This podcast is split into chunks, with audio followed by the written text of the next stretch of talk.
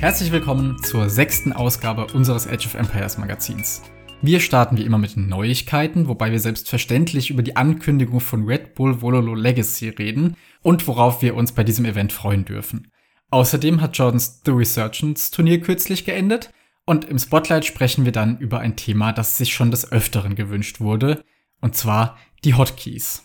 Und ein Neues von uns geben wir zunächst eine kurze Einschätzung zu den neuen Siths oder zumindest denen, die wir schon ausführlicher gespielt haben und dann berichten wir noch von unserer weiteren Turnierteilnahme an Schlumpfis Magic Duo Cup. Und um das Ganze abzurunden, haben wir auch noch den Schlumpf selbst zum abschließenden Gespräch dazu geholt. Zum Abschluss gibt's wie immer den Turnierausblick für den nächsten Monat.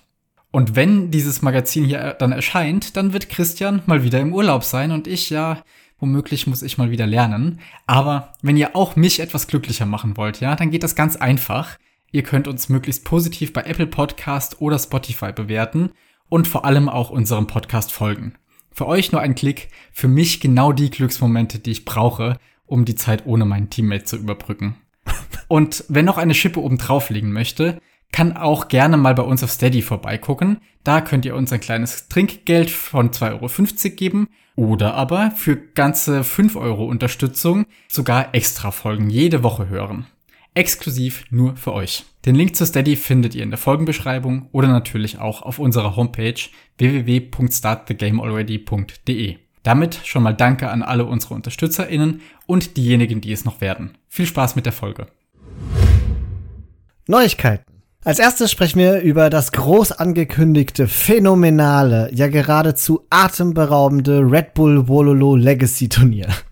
Es findet nämlich statt zur Feier des 25. Jahrestages von Age of Empires und ich habe mich die ganze Zeit schon gefragt, wird es ein nächstes Red Bull Wololo geben? Und wenn ja, wird es Age of Empires 2 sein? Wird es Age of Empires 4 sein? Und natürlich, man hätte es sich doch denken können, die sind doch schlau aus deren Marketingabteilung Natürlich warten die ein bisschen ab, wie sich Age of Empires 4 entwickelt. Und vor allen Dingen suchen die sich ein super Timing aus, nämlich diesen 25. Jahrestag von dem Franchise. Also nicht Age of Empires 2, sondern seit dem ersten Spiel, seitdem das erste Spiel veröffentlicht wurde.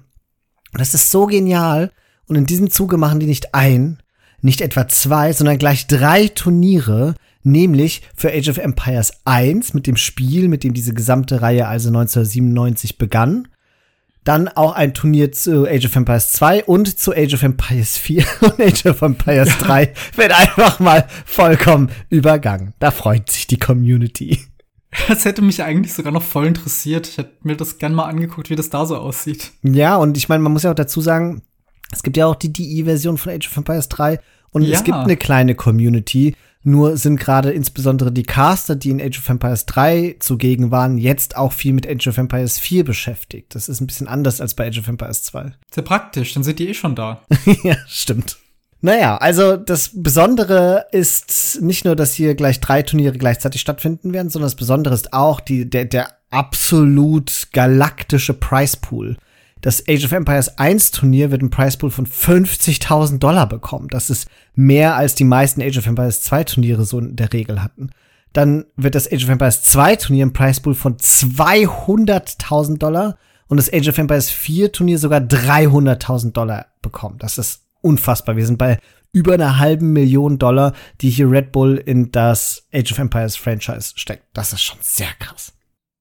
Oh ja, also gerade für Age of Empires 1 ist das krass. Ich weiß ja, die Community da ist größer, als man das immer denkt. Und das kommt ja daher, dass die, ich glaube, in Vietnam ist es, ne, hauptsächlich so groß sind und man das deswegen hier nicht so mitbekommt. Aber trotzdem, 50.000 Dollar dafür ist schon eine Hausnummer. Das ist richtig viel Geld. Also viel mehr, als die wahrscheinlich in den vergangenen Jahrzehnten gesehen haben. Insgesamt, ja. Das Turnier wird im Übrigen, wie schon das vergangene Mal, wieder in Deutschland, nämlich in der Burg Heidelberg stattfinden. Das heißt, Felix, du und ich wissen, was wir vom 21.10. bis 30.10. machen. Wir müssen nach Heidelberg fahren. ich weiß ehrlicherweise nicht, ob es da irgendwie sowas wie Public Viewing und ähnliches geben wird, aber ich kann es mir dieses Jahr deutlich mehr vorstellen als das vergangene Mal. Und ich würde da echt gerne mal hinreisen und mir das angucken. Und Heidelberg ist von uns aus gesehen ja auch nicht so weit weg. Nee, können wir mit dem Fahrrad machen. Fast, ja. Oh, eine Fahrradtour. Warst schon mal in Heidelberg? Mit dem Fahrrad, ja. Oh Gott. Heidelberg ist doch mit, mit dem Fahrrad unmöglich zu fahren. Ständig geht's bergauf und bergab und überall sind Pflastersteine. naja. Jedenfalls, also das Turnier findet dann, oder die Endphase des Turniers, abgesehen von den Qualifiern, finden vom 21. bis 30. Oktober statt. Und in dieser Zeit werden aber nur die Main Events von Age of Empires 2 und 4 gespielt. Und an den letzten zwei Tagen, das heißt am 29. und 30. Oktober, da finden dann die Finalspiele von allen drei Events statt. Ich werde gleich noch ein bisschen mehr zu den äh, ganzen Sachen sagen. Fangen wir mit Age of Empires 4 an. Qualifiziert sind da die Sieger von N4C, das heißt Beastie QT und der zweitplatzierte Linok. Außerdem werden die Gewinner und der zweitplatzierte der Golden League sowie zehn weitere Spieler aus dem Qualifier, das sich Road to Red Bull Wololo nennt, dabei sein. Und die Qualifier sind, wie ich finde, super, super lang. Viel zu unnötig. Ich weiß nicht, warum die das so machen. Sie beginnen nämlich jetzt schon ganz in einer Woche, am 4. und 5. Juni. Ja, obwohl das ganze Event dann eigentlich im Oktober stattfinden werden. Und da wird es dann jedes Wochenende ein Qualifier bis hin zum 17., 18. September geben. Und das sind komplette Open Qualifier. Das heißt, auch ihr könnt teilnehmen, wenn ihr möchtet. Die Anmeldung zu den Qualifiern packen wir euch in die Folgenbeschreibung. Hast du Lust, Felix, mitzumachen? Beim Edge of Empires 4 Turnier? Ja. Klar. Logisch, hä? Ich werde mir das noch schnell beibringen und man, man kennt mich ja. Bis dahin habe ich das drauf. Du musst das Spiel erstmal kaufen, oder? ich, ach was, ich mache das über dein Family Sharing, das passt schon. Dann kommen wir zu Age of Empires 2. Da sind alle bisherigen Red Bull Wololo Gewinner gesetzt. Das heißt, Mr. Yo, der das Event damals zum ersten Mal gewonnen hatte, Leary, der Red Bull Wololo 2 und 4 gewann, Dowd, der dann schließlich, das war ja einer der epischsten Age of Empires 2 Momente aller Zeiten, Red Bull Wololo 3 gewonnen hatte. Und zum Schluss jetzt ganz aktuell ist ja Viper derjenige, der diesen Titel verteidigen darf. Der hat nämlich das letzte Red Bull Wololo 5 gewinnen können. Teilnehmen werden außerdem vier Spieler aus Age of Empires 2 Community Tournaments und die acht besten Spieler aus dem Open Qualifier, das am Wochenende vom 20., 21.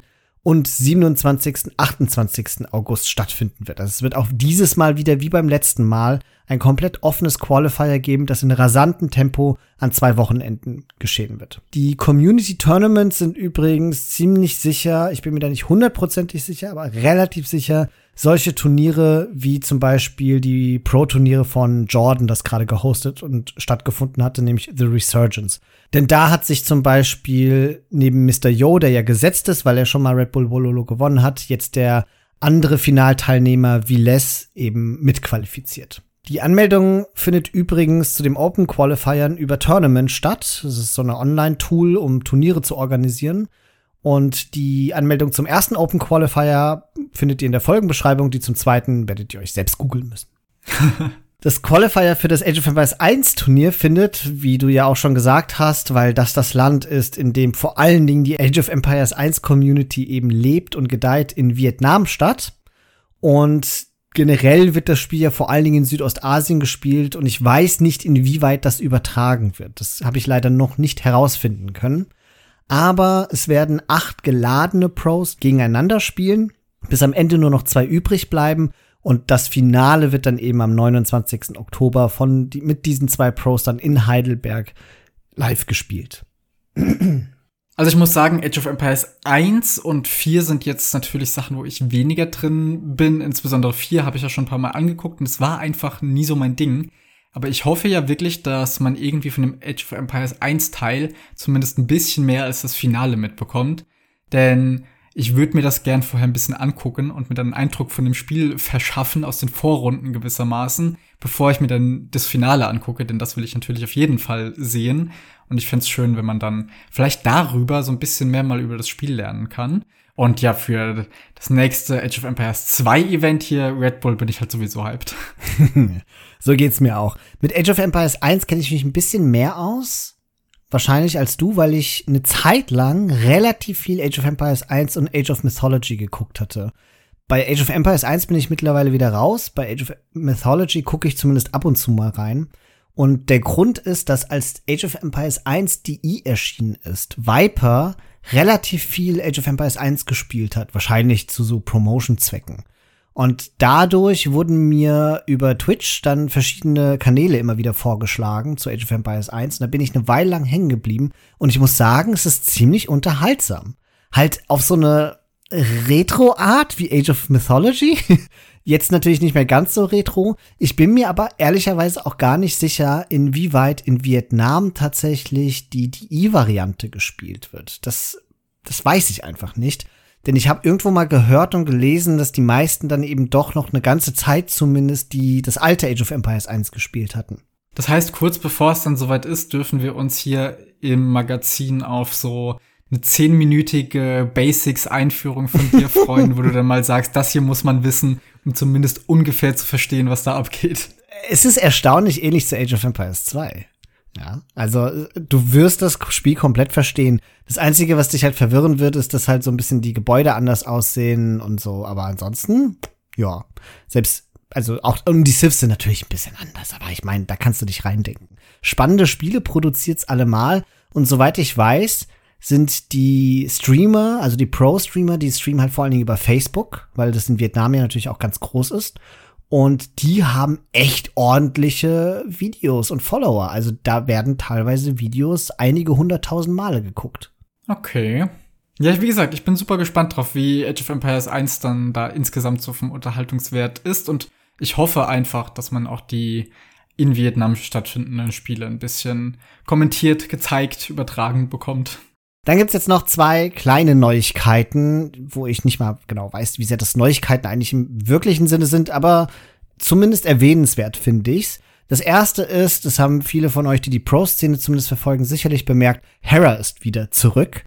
Der hatte ja Ende Februar erklärt, dass er für absehbare Zeit sich auf League of Legends konzentrieren möchte. Und seit dem Mai ist er wieder zurück zu Age of Empires 2 zurückgekehrt und spielt aber kein Age of Empires 4. Das überrascht jetzt auch nicht so richtig, weil er von Beginn an ja gesagt hatte, dass er immer wieder auf Age of Empires zurückkehren möchte. Und insbesondere halt für spannende Turniere. Und jetzt, wo Red Bull Wololo angekündigt ist, also wenn er jetzt nicht zurückkehrt, dann nie. Aber Age of Empires 4 bleibt bei ihm außen vor. Und das, obwohl er ja ziemlich gut mal eine Zeit lang in Age of Empires 4 abgeschnitten hat, dort ja auch schon ein größeres Turnier gewann. Und vor allen Dingen aber auch jetzt der Price Pool dort größer ist. Man merkt ihm aber deutlich an, dass ihm Age of Empires 2 mehr Spaß macht. Und ich denke, jetzt, wo das neue DLC rausgekommen ist und die Meta auch noch mal ein bisschen aufgemischt wurde mit Balance Changes, ist es für ihn fast wie eine neue Spielerfahrung. Und ja, also wir haben Hera zurück. Fraglich ist jetzt, wie er mit League of Legends weitermachen wird, ob er sein eigentlich auserkorenes Ziel, zu den Top 300 in Nordamerika zu gehören, weiterverfolgen wird. Er gehörte ja, glaube ich, auf jeden Fall mal zu den Top 7000, wenn ich mich erinnere was bei über einer Million Spielern halt echt krass ist. Aber dennoch, ja, mal gucken, was League of Legends so mit sich bringt. Jetzt erstmal werden wir in Age of Empires 2 genießen dürfen. Ja, und auch da bin ich gespannt, wie er dann letztlich abschneidet nach seiner ja doch längeren Pause. Und generell bin ich jetzt gespannt, was aus Empire Wars wird. Ob jetzt auf einmal die Ladder da auch wieder gefüllt ist, wenn man es wieder öfter sieht ob jetzt die ganzen Pros dahin wieder zurückkehren, ob, ob sich da generell noch was tut mit diesem Modus und vor allem, ob die neuen Siths irgendwie da was taugen. Ob jetzt ja. irgendwie rauskommt, das weiß ich, was weiß ich, die Gujaras da besonders toll sind, weil man direkt ja schon ein bisschen Nahrung hat, man hat schon ein paar Felder, dann parkt man sofort die Tiere in der Mühle. Taugt das was für Empire Wars? Ich weiß es nicht. Das ist eine sehr gute Frage. Das werden wir herausfinden, sobald wir mehr in Red Bull Wololo drin sind. Und dann gibt es noch eine mini kleine Neuigkeit, die wirklich keine Neuigkeit ist, außer vielleicht für mich, weil ich das zufällig erfahren habe.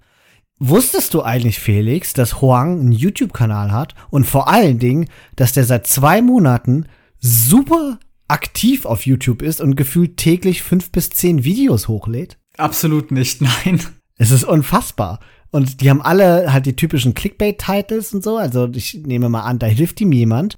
Aber das ist schon ordentlich. Und ich gucke jetzt immer mal wieder auf Wangs YouTube-Channel und dann steht dann immer, es gibt sozusagen zwei Zeitpunkte, morgens und abends, wo dann fünf Videos hochgeladen werden gleichzeitig. Und das sind alle Spiele von ihm, die dann so die üblichen Catchphrases drin haben, wie Kells ETC und sonst was. Aber es ist, es, es ist unfassbar, was der für ein Output hat. Dieser YouTube-Kanal ist viel zu unbekannt. Ich glaube, die Videos gucken so im Schnitt 500 Leute. und der hat irgendwie 4000 Follower auf YouTube. Aber, also, wenn ihr das noch nicht kennt, ich kann euch diesen Kanal nur empfehlen, weil es gibt selten so unterhaltsame und meist ja auch recht kurze und knackige Spiele wie auf seinem Kanal. Aber die sind dann wirklich reines Gameplay, oder? Da spricht niemand drüber, weil Huang redet ja auch in seinem Stream nicht. So ist es. Okay. Ist ja vielleicht auch ganz gut so als Kontrastprogramm zu den sonstigen sehr kommentierten Videos. Ja, klar, man muss dann halt sehr aufmerksam sein, sage ich mal, weil zu uns hat man so längere Videos auch mal nebenbei offen oder so, aber wobei es sind ja keine langen Videos in dem Fall, ne?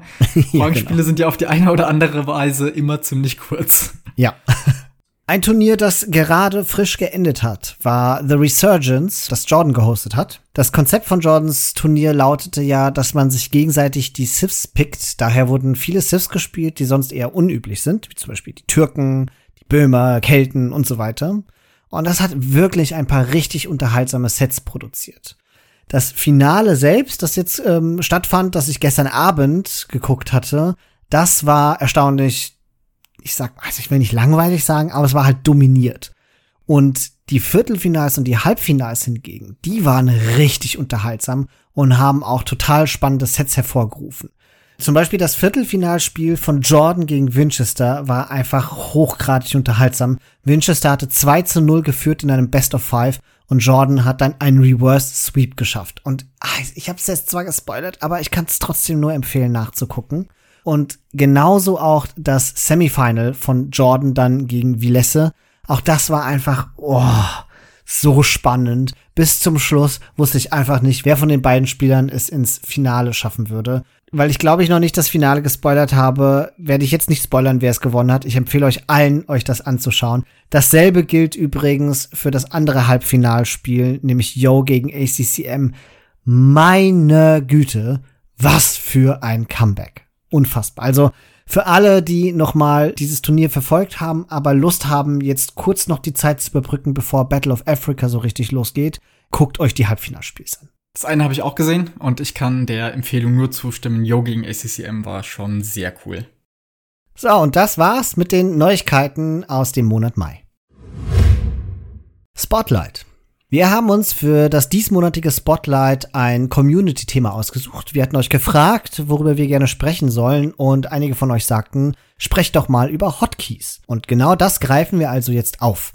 Wir haben ein bisschen recherchiert und zusammengetragen, was so die Pros machen und da werden wir uns jetzt vor allen Dingen an ein Video von Nili orientieren. Und wir erzählen euch so ein bisschen, was wir für Hotkeys haben und welche Erfahrungen wir damit gemacht haben, worauf man achten kann. Und wir versuchen das Ganze möglichst einsteigerfreundlich zu machen, aber schon so, dass das für Leute gedacht ist, die kompetitiv spielen möchten. Das vielleicht so als erstes vorausschicken und als zweites vorausschicken möchte ich vielleicht ganz im Allgemeinen erstmal festhalten, dass, so würde ich das zumindest bezeichnen, es zwei grundsätzliche verschiedene Arten von Hotkey-Belegungen gibt. Nämlich einmal die Grid-Variante und einmal die freie Variante, in der man alle Hotkeys neu verteilt. Die Grid-Variante heißt so, weil die sich an dem vom Spiel vorgegebenen Icons und deren Anordnung, also deren Grid, orientiert und die dann in derselben entsprechenden Reihenfolge und Anordnung auf der Tastatur abbilden. Das heißt, dass das Icon, das im einem Menü oben links ist, ist dann auf unserer Tastatur auf dem Buchstaben Q, weil das die Taste ist, die oben links ist. Das Icon rechts daneben kommt dann auf die W-Taste und so weiter. Das ist zum Beispiel, wie ich auch größtenteils spiele, nur dass ich dann doch einige Dinge ein bisschen umgemodelt habe. Also ich habe eher so eine hybride Variante, die von einem Grid-Modell ausgeht und dann spezifische Tasten aber umprogrammiert hat. Darüber sprechen wir dann aber ein bisschen später. Und die freie Variante ist das, was, glaube ich, die meisten Pros benutzen. Das heißt, die haben sich die Hotkeys komplett umgelegt. Oder zumindest die allermeisten. Und immer hinsichtlich so Kriterien wie Effizienz und Bedienlichkeit. In der Folgenbeschreibung werdet ihr exemplarisch die Hotkey-Belegung von Nili und von Hera aus ihren YouTube-Videos finden. Und wir konzentrieren uns jetzt erstmal auf Nilis Video, weil ihr das besonders gut auch dargestellt habt und das, was ich euch jetzt erklären werde, ihr dann auch entsprechend im Video wiederfinden werdet. Denn Nili hat zum Beispiel seine Hotkeys so angeordnet, dass er in der mittleren Buchstabenreihe, also A bis H, seine Produktionsgebäude auswählen kann. A wäre dann G zur Bogenschützenanlage, S ist dann G zur Kaserne, D zum Stall, F zum Hafen, G zur Burg und H zur Waffenschmiede. Wenn er also seine Bogenschützanlage auswählen möchte, muss er einfach nur A drücken. Und das ist natürlich ein sehr bequemer Weg, weil durch diesen Hotkey muss er sich nicht merken oder darauf konzentrieren, das richtige Gebäude manuell mit der Maus auszuwählen. Ein einfacher Tastendruck genügt und das spart wahnsinnig viel Zeit und ist sehr viel effizienter. Auf Q, also der Taste oben links, der ersten Taste in der oberen Reihe, hat er im Übrigen Geh zum Dorfzentrum. Warum das wichtig ist, sage ich gleich noch. Außerdem hat er sein Holzfällerlager, Bergarbeiterlager und die Mühle in genau dieser Reihenfolge wieder auf die gleichen Tasten gelegt, also Steuerung A, Steuerung S und Steuerung D. Und ich habe es schon gesagt, es sind die gleichen Tasten, aber mit einer Kombination. Er muss erst Steuerung gedrückt halten und dann A drücken, um dorthin zu kommen. Das heißt, es ist die gleiche Reihe, nur eben mit Steuerung. Sein Gedanke dahinter ist, dass er die mittleren Reihe die Gebäude setzen möchte, die er am häufigsten verwendet. Und die sind auf der linken Seite der Tastatur, weil das eher der Ort ist, wo seine Hand ruht. Das heißt, das sind die Tasten, die am bequemsten und am schnellsten und damit am effizientesten erreicht werden können. Das Kloster, die Schmiede, den Markt und die Bibliothek hat er in die unterste Reihe gesetzt, aber auch mit Steuerungskombinationen. Warum mit Steuerung, fragt ihr euch jetzt, weil da liegt ja noch gar nichts. Das erkläre ich euch, denn den Rest der Tastatur hat Nili mit den ganzen Baubefehlen für die Dorfbewohner gefüllt. Also, wenn man einen Dorfbewohner auswählt und ihm sagen möchte, dass er etwas bauen möchte. Das machen Pros und Leute, die halt mit Hotkeys spielen, logischerweise auch nicht manuell mit der Maus, sondern auch dafür haben sie Hotkeys. Und das sind so viele verschiedene Gebäude und Dinge, die man bauen kann, dass er einfach ganz viele Tasten dafür benötigt. In der unteren Reihe, also Y und so weiter und so fort, Dort befinden sich dann also die Bogenschützenanlage, die Kaserne, der Stall, auch das Bauen von Steinmauern, Felder und andere Dinge, die er eben bauen möchte. Wenn er also Nili einen Will auswählt, dann drückt er B, um in den Baumodus zu gelangen und kann dann die ganzen belegten Buchstaben unten benutzen, um seine Gebäude zu bauen. Wichtig zum Beispiel ist bei Nili auch, dass Häuserbauen zum Beispiel in der obersten Reihe auf E ist und Palisaden bauen in der obersten Reihe auf R ist, also direkt nebeneinander, so dass er mit ganz kurzen Fingerbewegungen quickwallen kann. Deswegen können das Pros so schnell. Und jetzt zu der Erklärung, warum Nili also die weniger häufig genutzten Gebäude mit Hotkeys mit einer Steuerungskombination kombiniert hat.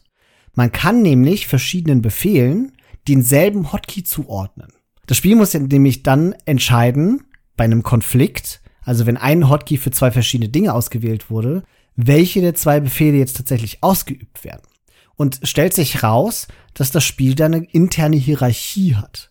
Die Gehe zu Gebäude XY Befehle sind zum Beispiel höher priorisiert als die Baue ein bestimmtes Gebäude Befehle mit einem Villager. Das bedeutet, wenn Nili gerade am Bauen ist, also ein Will ausgewählt hat und er will jetzt irgendein bestimmtes Gebäude bauen und dann drückt er versehentlich A, dann wird er aus dem Baumenü und von seinem Villager rausgezogen und wählt seine Bogenschützanlage aus, weil das ja sein Hotkey ist, den er sich da hingesetzt hat. Er verlässt also das Baumenü.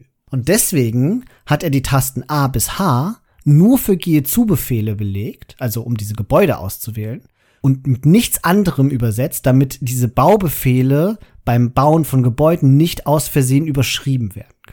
Seine Einheitenbefehle, also zum Beispiel sowas wie Formations, die hat er alle in die untersten Reihe gelegt. Das heißt, wenn er Militäreinheiten ausgewählt hat, dann kann er mit der Reihe Y bis B auch verschiedene Formatierungsoptionen auswählen. Das Einquartieren und Patrouillieren und die Attack Rounds hingegen, die hat er sich oben hingesetzt, also auf W, E und R. Und seine Handhaltung ist dabei auch sehr interessant. Das zum Beispiel könnte ich gar nicht, aber die ganzen Formations, also diese untere Reihe, das macht Nili scheinbar alles mit seinem Daumen. Das finde ich total verrückt.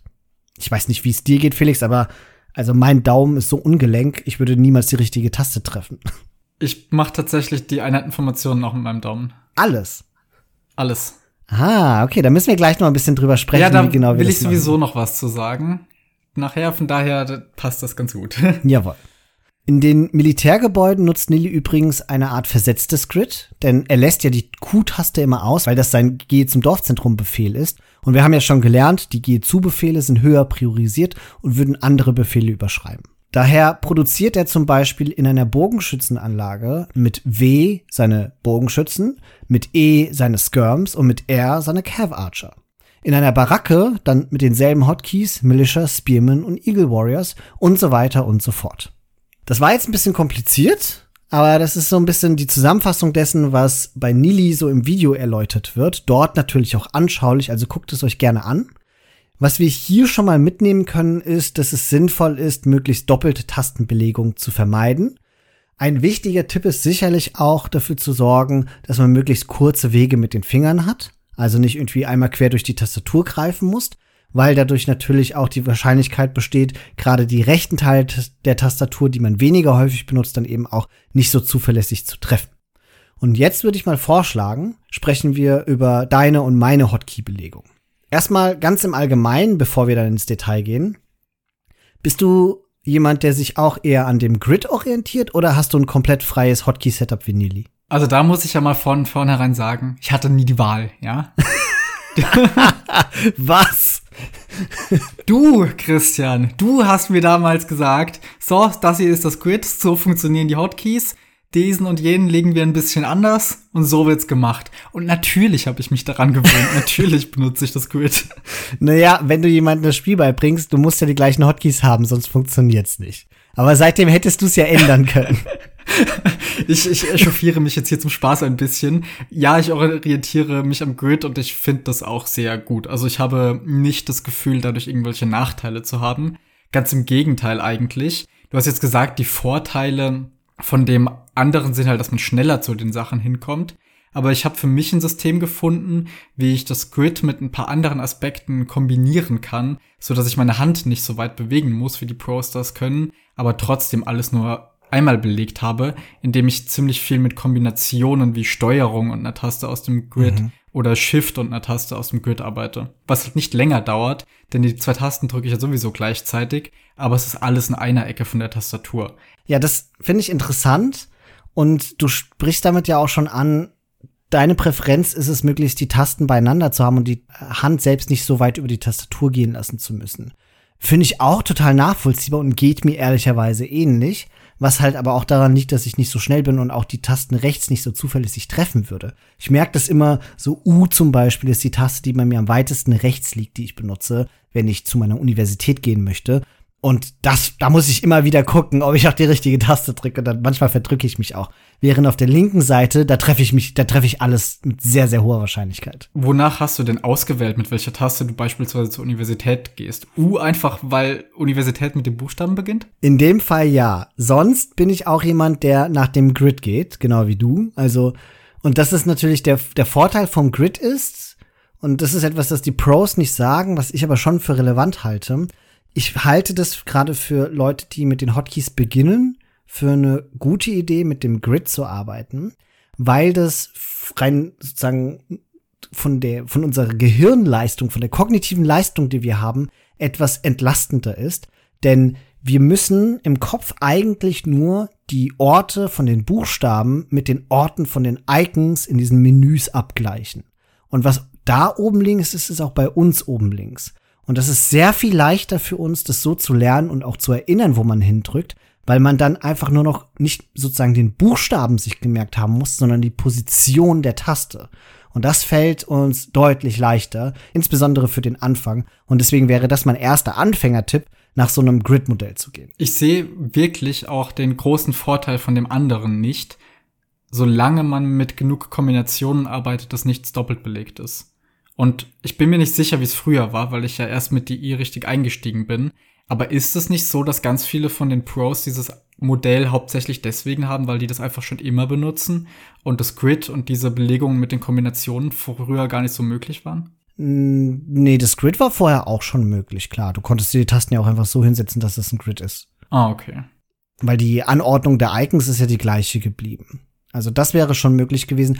Es sind durch die Isen ja eher so Komfortfunktionen dazu gekommen, wie dass du alle deine TCs auswählen kannst und so. Okay. Ja gut, dann würde ich sagen, dann schauen wir uns jetzt mal wirklich den Spielbeginn an. Also das Spiel startet, Standardstart mit drei Villagern, die stehen da draußen rum. Und jetzt gilt es ja darum, das möglichst effizient zu machen. Das heißt, wir benutzen jetzt Hotkeys.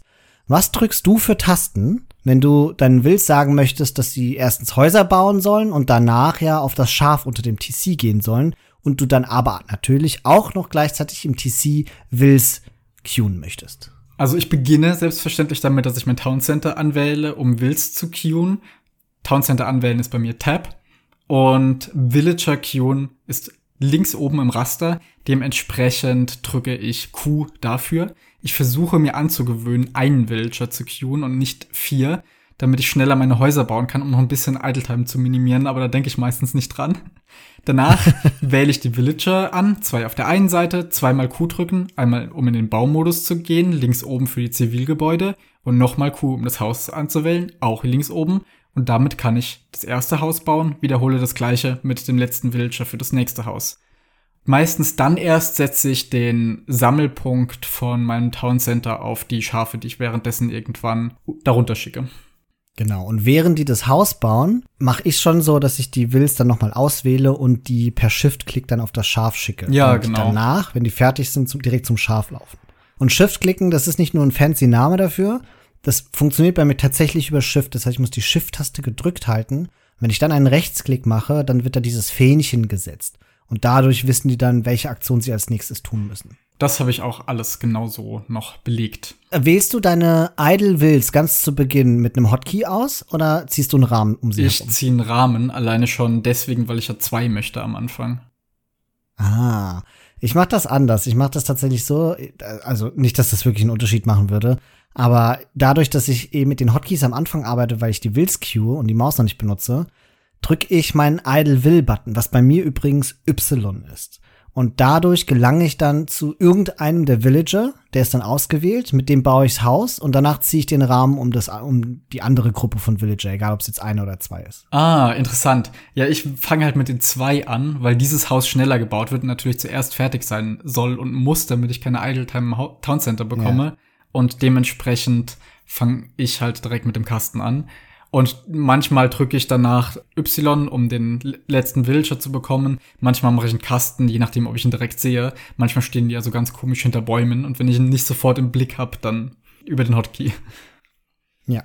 Und was ist dein Idle Villager Button? Auch Y? Ja, mit dem Daumen übrigens.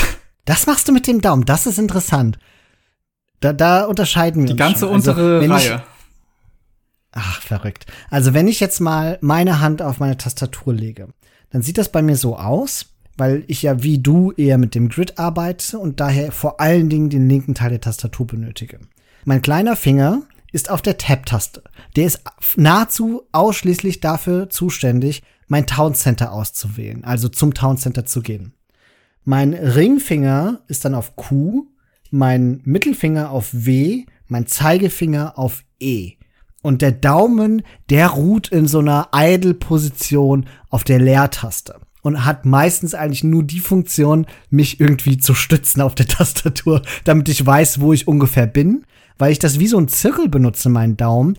Der hat so eine feste Position und dadurch weiß ich aber ungefähr, auf welcher Taste meine anderen Finger ruhen, weil ich die Distanz besser abschätzen kann, ohne hingucken zu müssen. Boah, das ist ja, also ich habe gerade meine Hände, meine Hand so hingelegt, wie du das machst. Das fühlt sich sehr komisch an. Ich habe tatsächlich einen Ringfinger auf Tab und hab das Gefühl, dass dadurch anders bei dir, wenn meine Hand flach da liegt, die restlichen Finger weiter rechts auch weniger verkrampft liegen, sondern von sich aus natürlich liegt mein Mittelfinger schon auf Q, einfach wenn es gerade ist.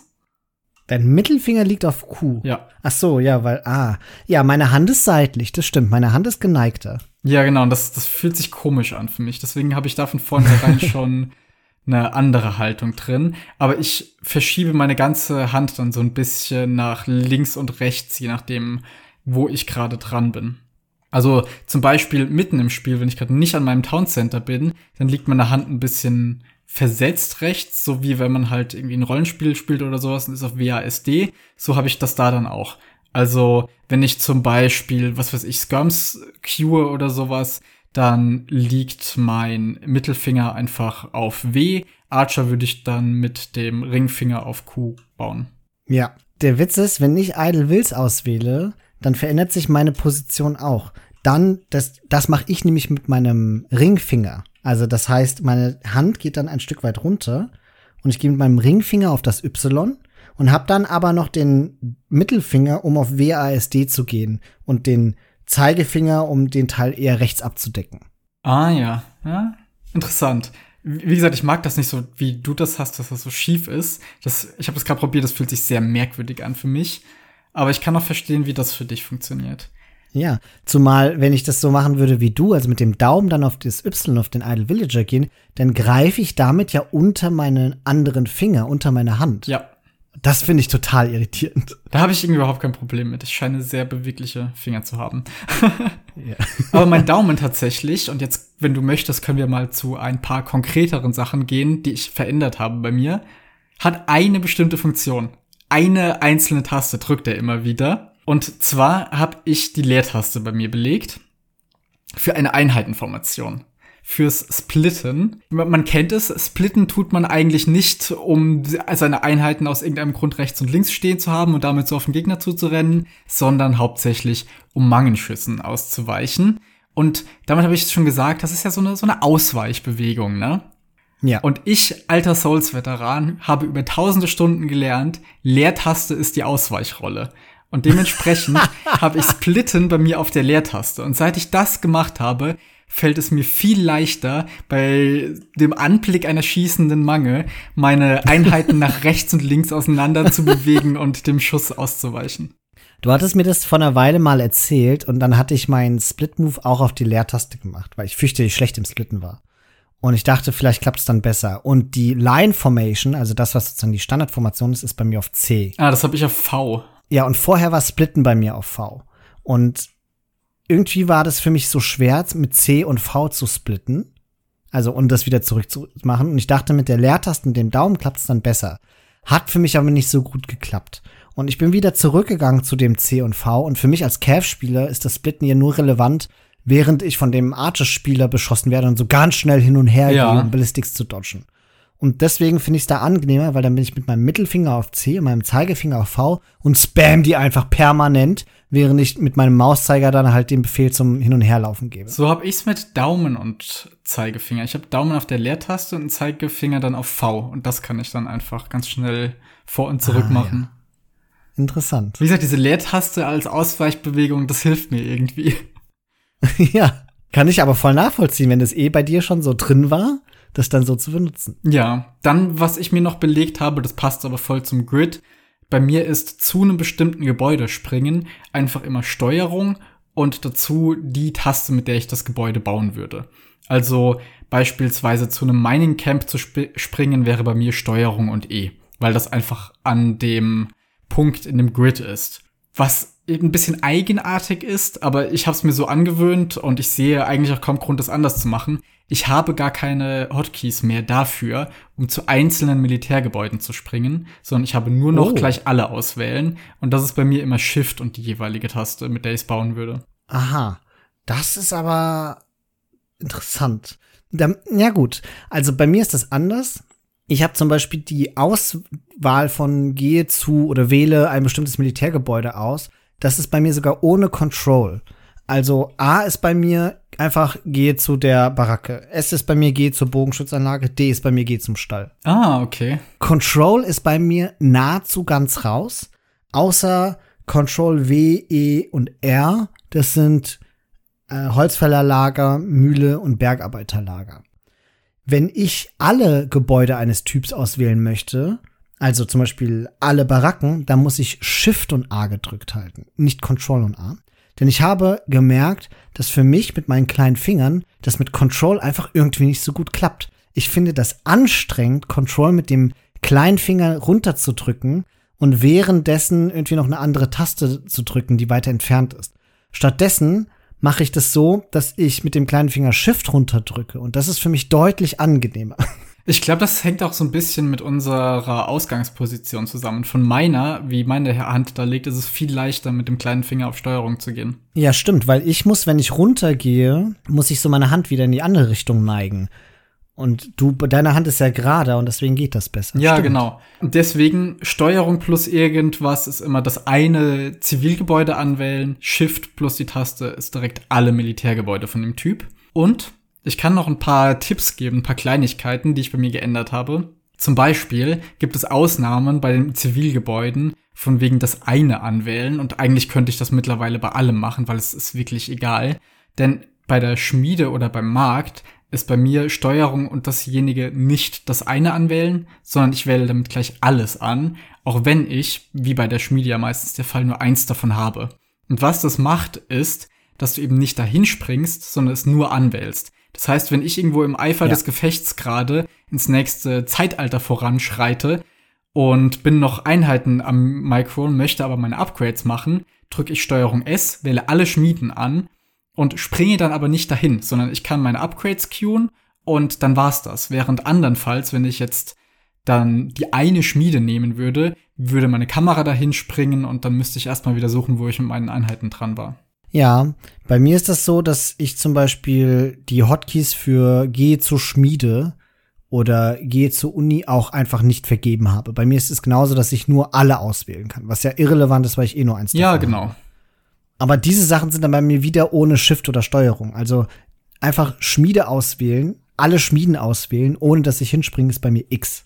Okay. Und zum Beispiel dasselbe mit U für die Uni. Ich muss einfach eine U drücken und dann wird bei mir die Uni ausgewählt, ohne dass ich dorthin springe. Ja, genau. So ist bei mir halt nur mit Steuerung eben angepasst an das Rastersystem. Ja. Um noch mal kurz zu diesen ganzen Militärgebäuden und der Auswahl von allen Militärgebäuden drauf einzugehen.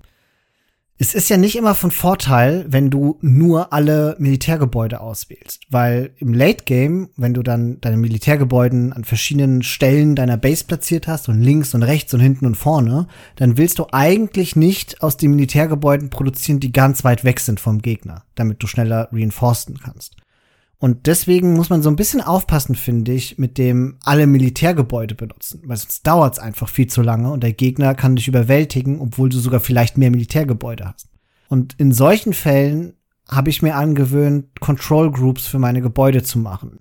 Ich habe sowieso für mein Militär nie mehr als drei oder am besten, also im krassesten Fall vier Control Groups, aber eigentlich höchstens drei, wenn ich raide. Und dann ist eins für mich die linke Seite, die zwei ist die Mitte und die drei ist die rechte Seite meines Militärs. Und vier bis sechs benutze ich meistens dann umgekehrt für die Ge äh, Militärgebäude, die ich produziere auf der linken Seite. Also, also vier für links, fünf für die mittlere Seite der Karte und rechts für die rechte Seite der Karte damit ich darauf achte, nur noch aus den richtigen Gebäuden zu produzieren. Ah ja, ja, das ergibt, glaube ich, auch als Cav-Spieler, wir spielen ja hauptsächlich Teamspiele, mehr Sinn, weil als Archer-Spieler möchte ich halt sowieso meistens alle Militärgebäude an einer Stelle haben, damit keine Archer einsam quer über die Map laufen. Ja. Wir haben ja auch beide Mäuse, auf denen auch noch ein paar Extra-Tasten sind und auf dem Mausrad kann man ja auch klicken und da noch Hotkeys drauflegen. Benutzt du das? Ja, ziemlich viel sogar. Und das war auch ein ganz, ganz wichtiger Punkt, dass ich dann nach einiger Zeit geändert hatte.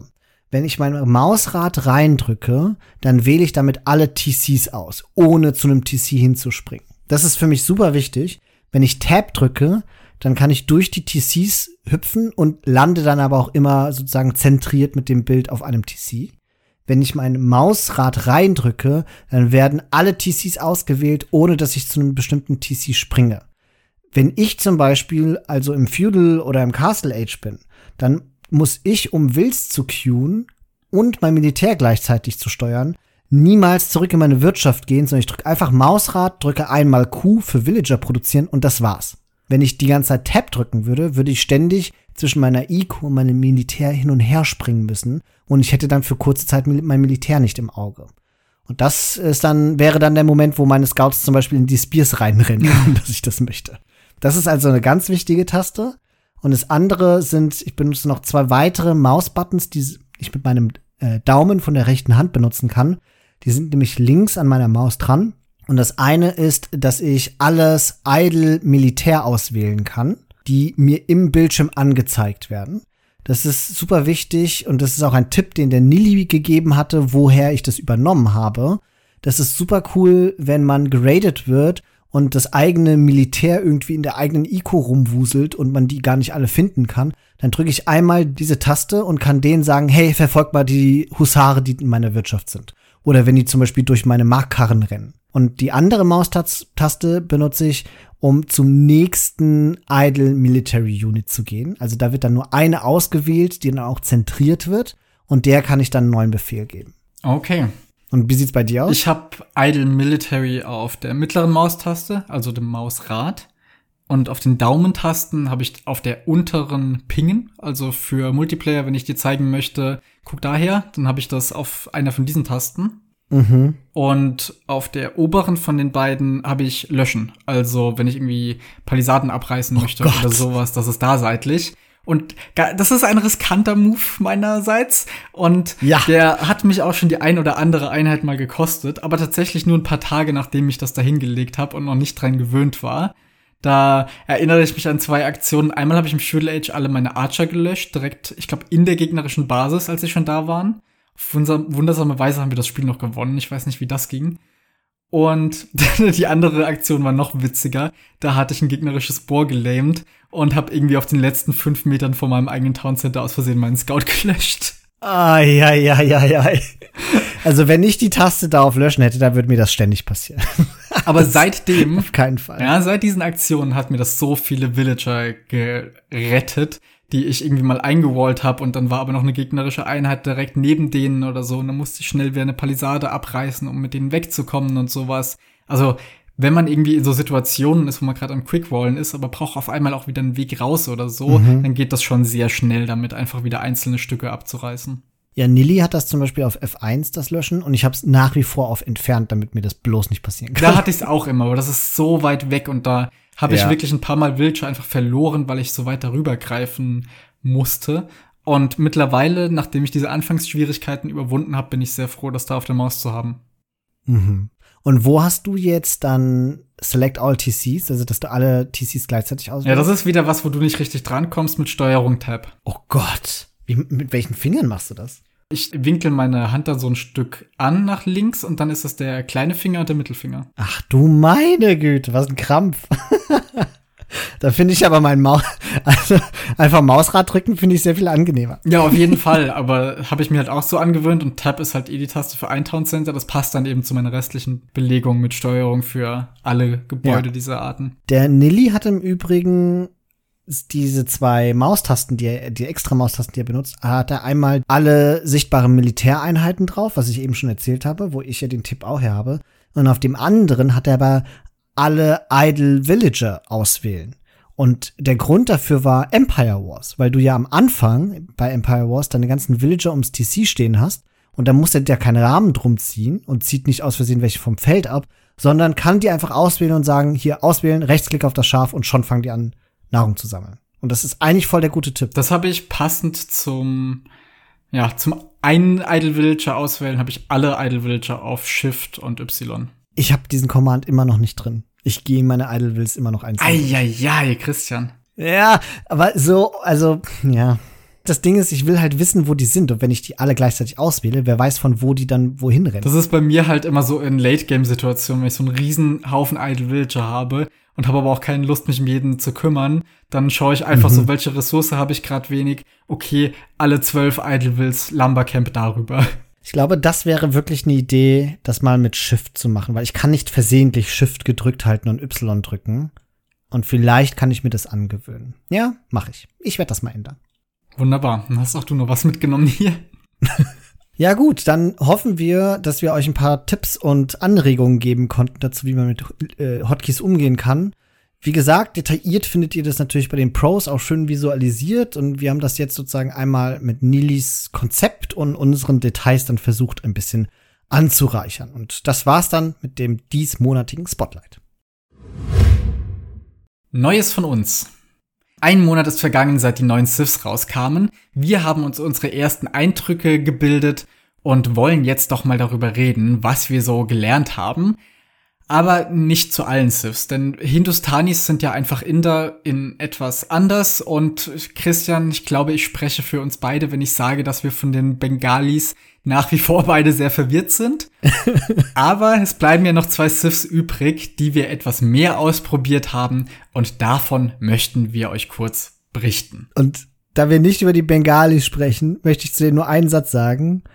Im letzten Magazin habe ich noch so philosophiert, ob du da nicht anfangen kannst, jetzt endlich mal Elephant Archer zu bauen. Und mein Gott, habe ich mich getäuscht. Die Einheit ist immer noch super schlecht.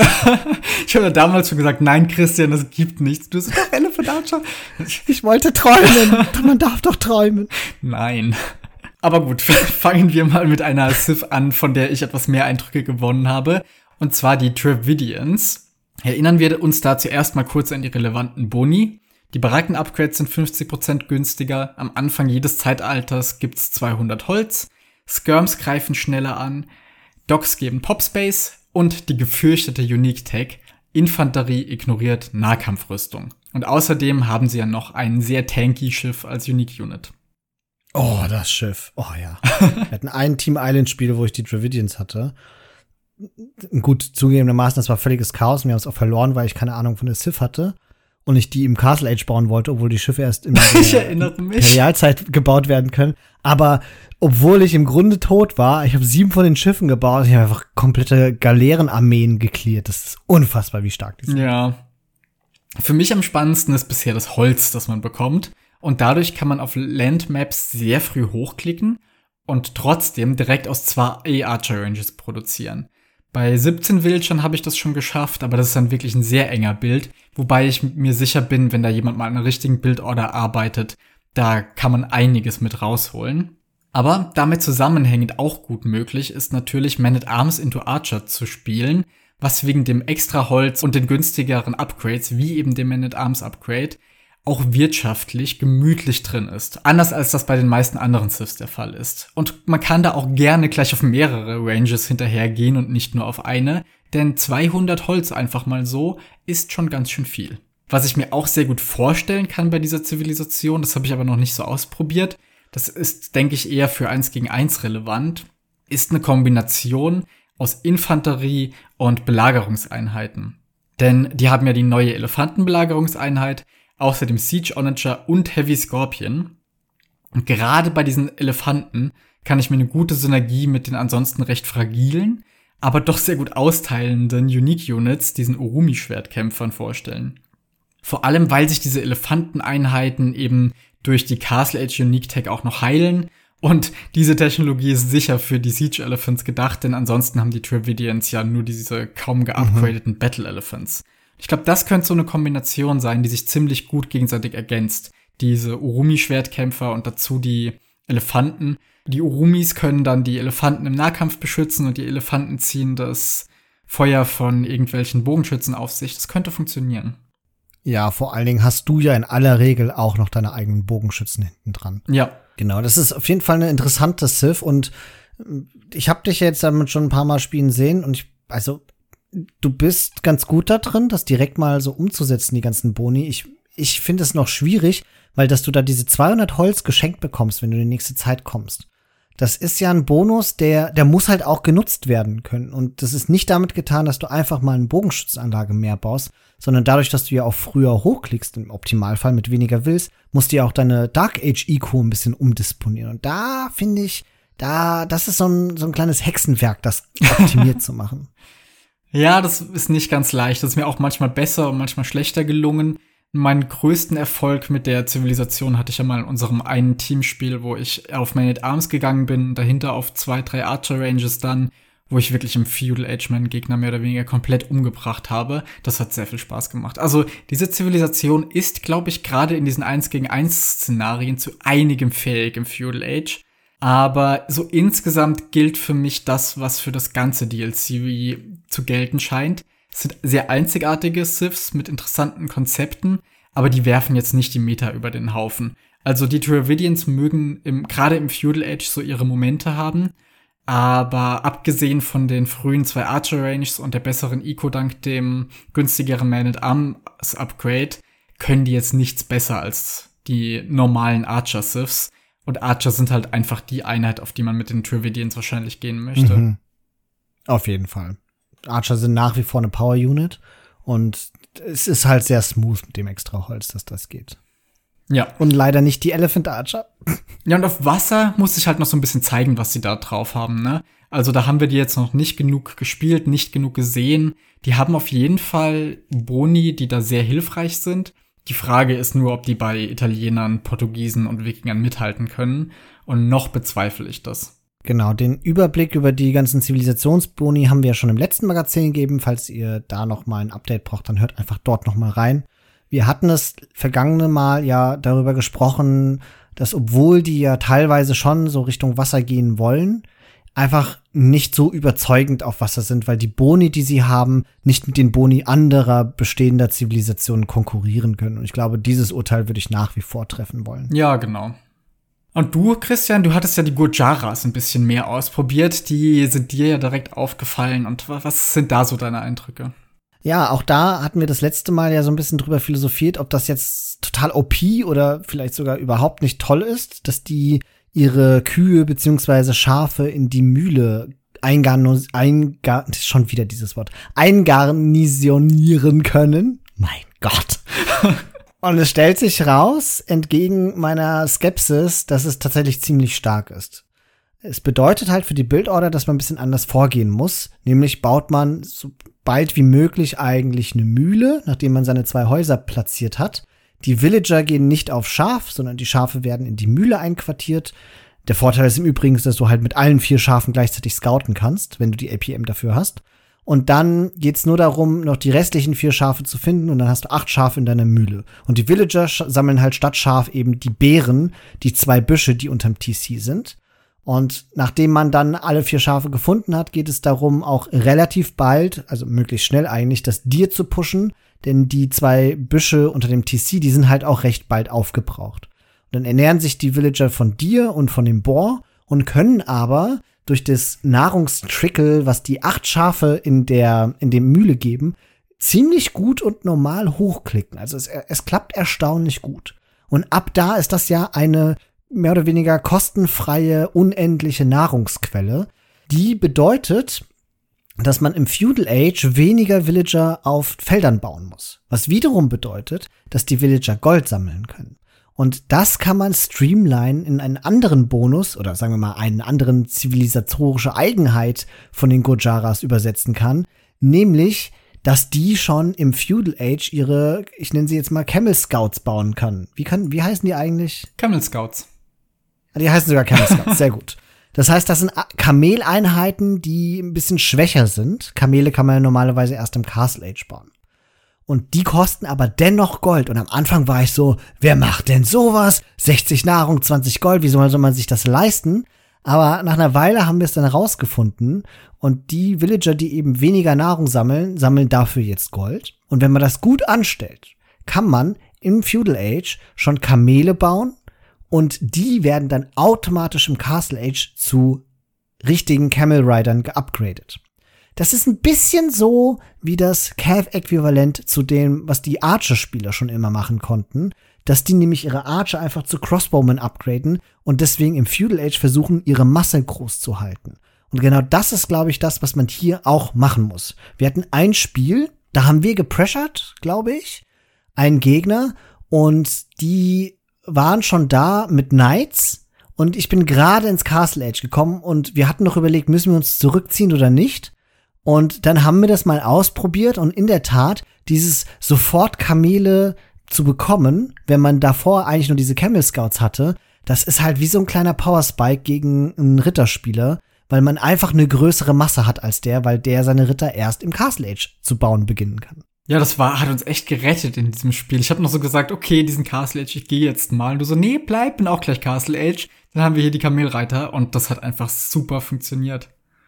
Ja. Also ich glaube, dieses Civ ist wirklich die spannendste von den neuen, weil ich da glaube, dass da noch einiges rausgefunden werden kann, so Bildorder technisch.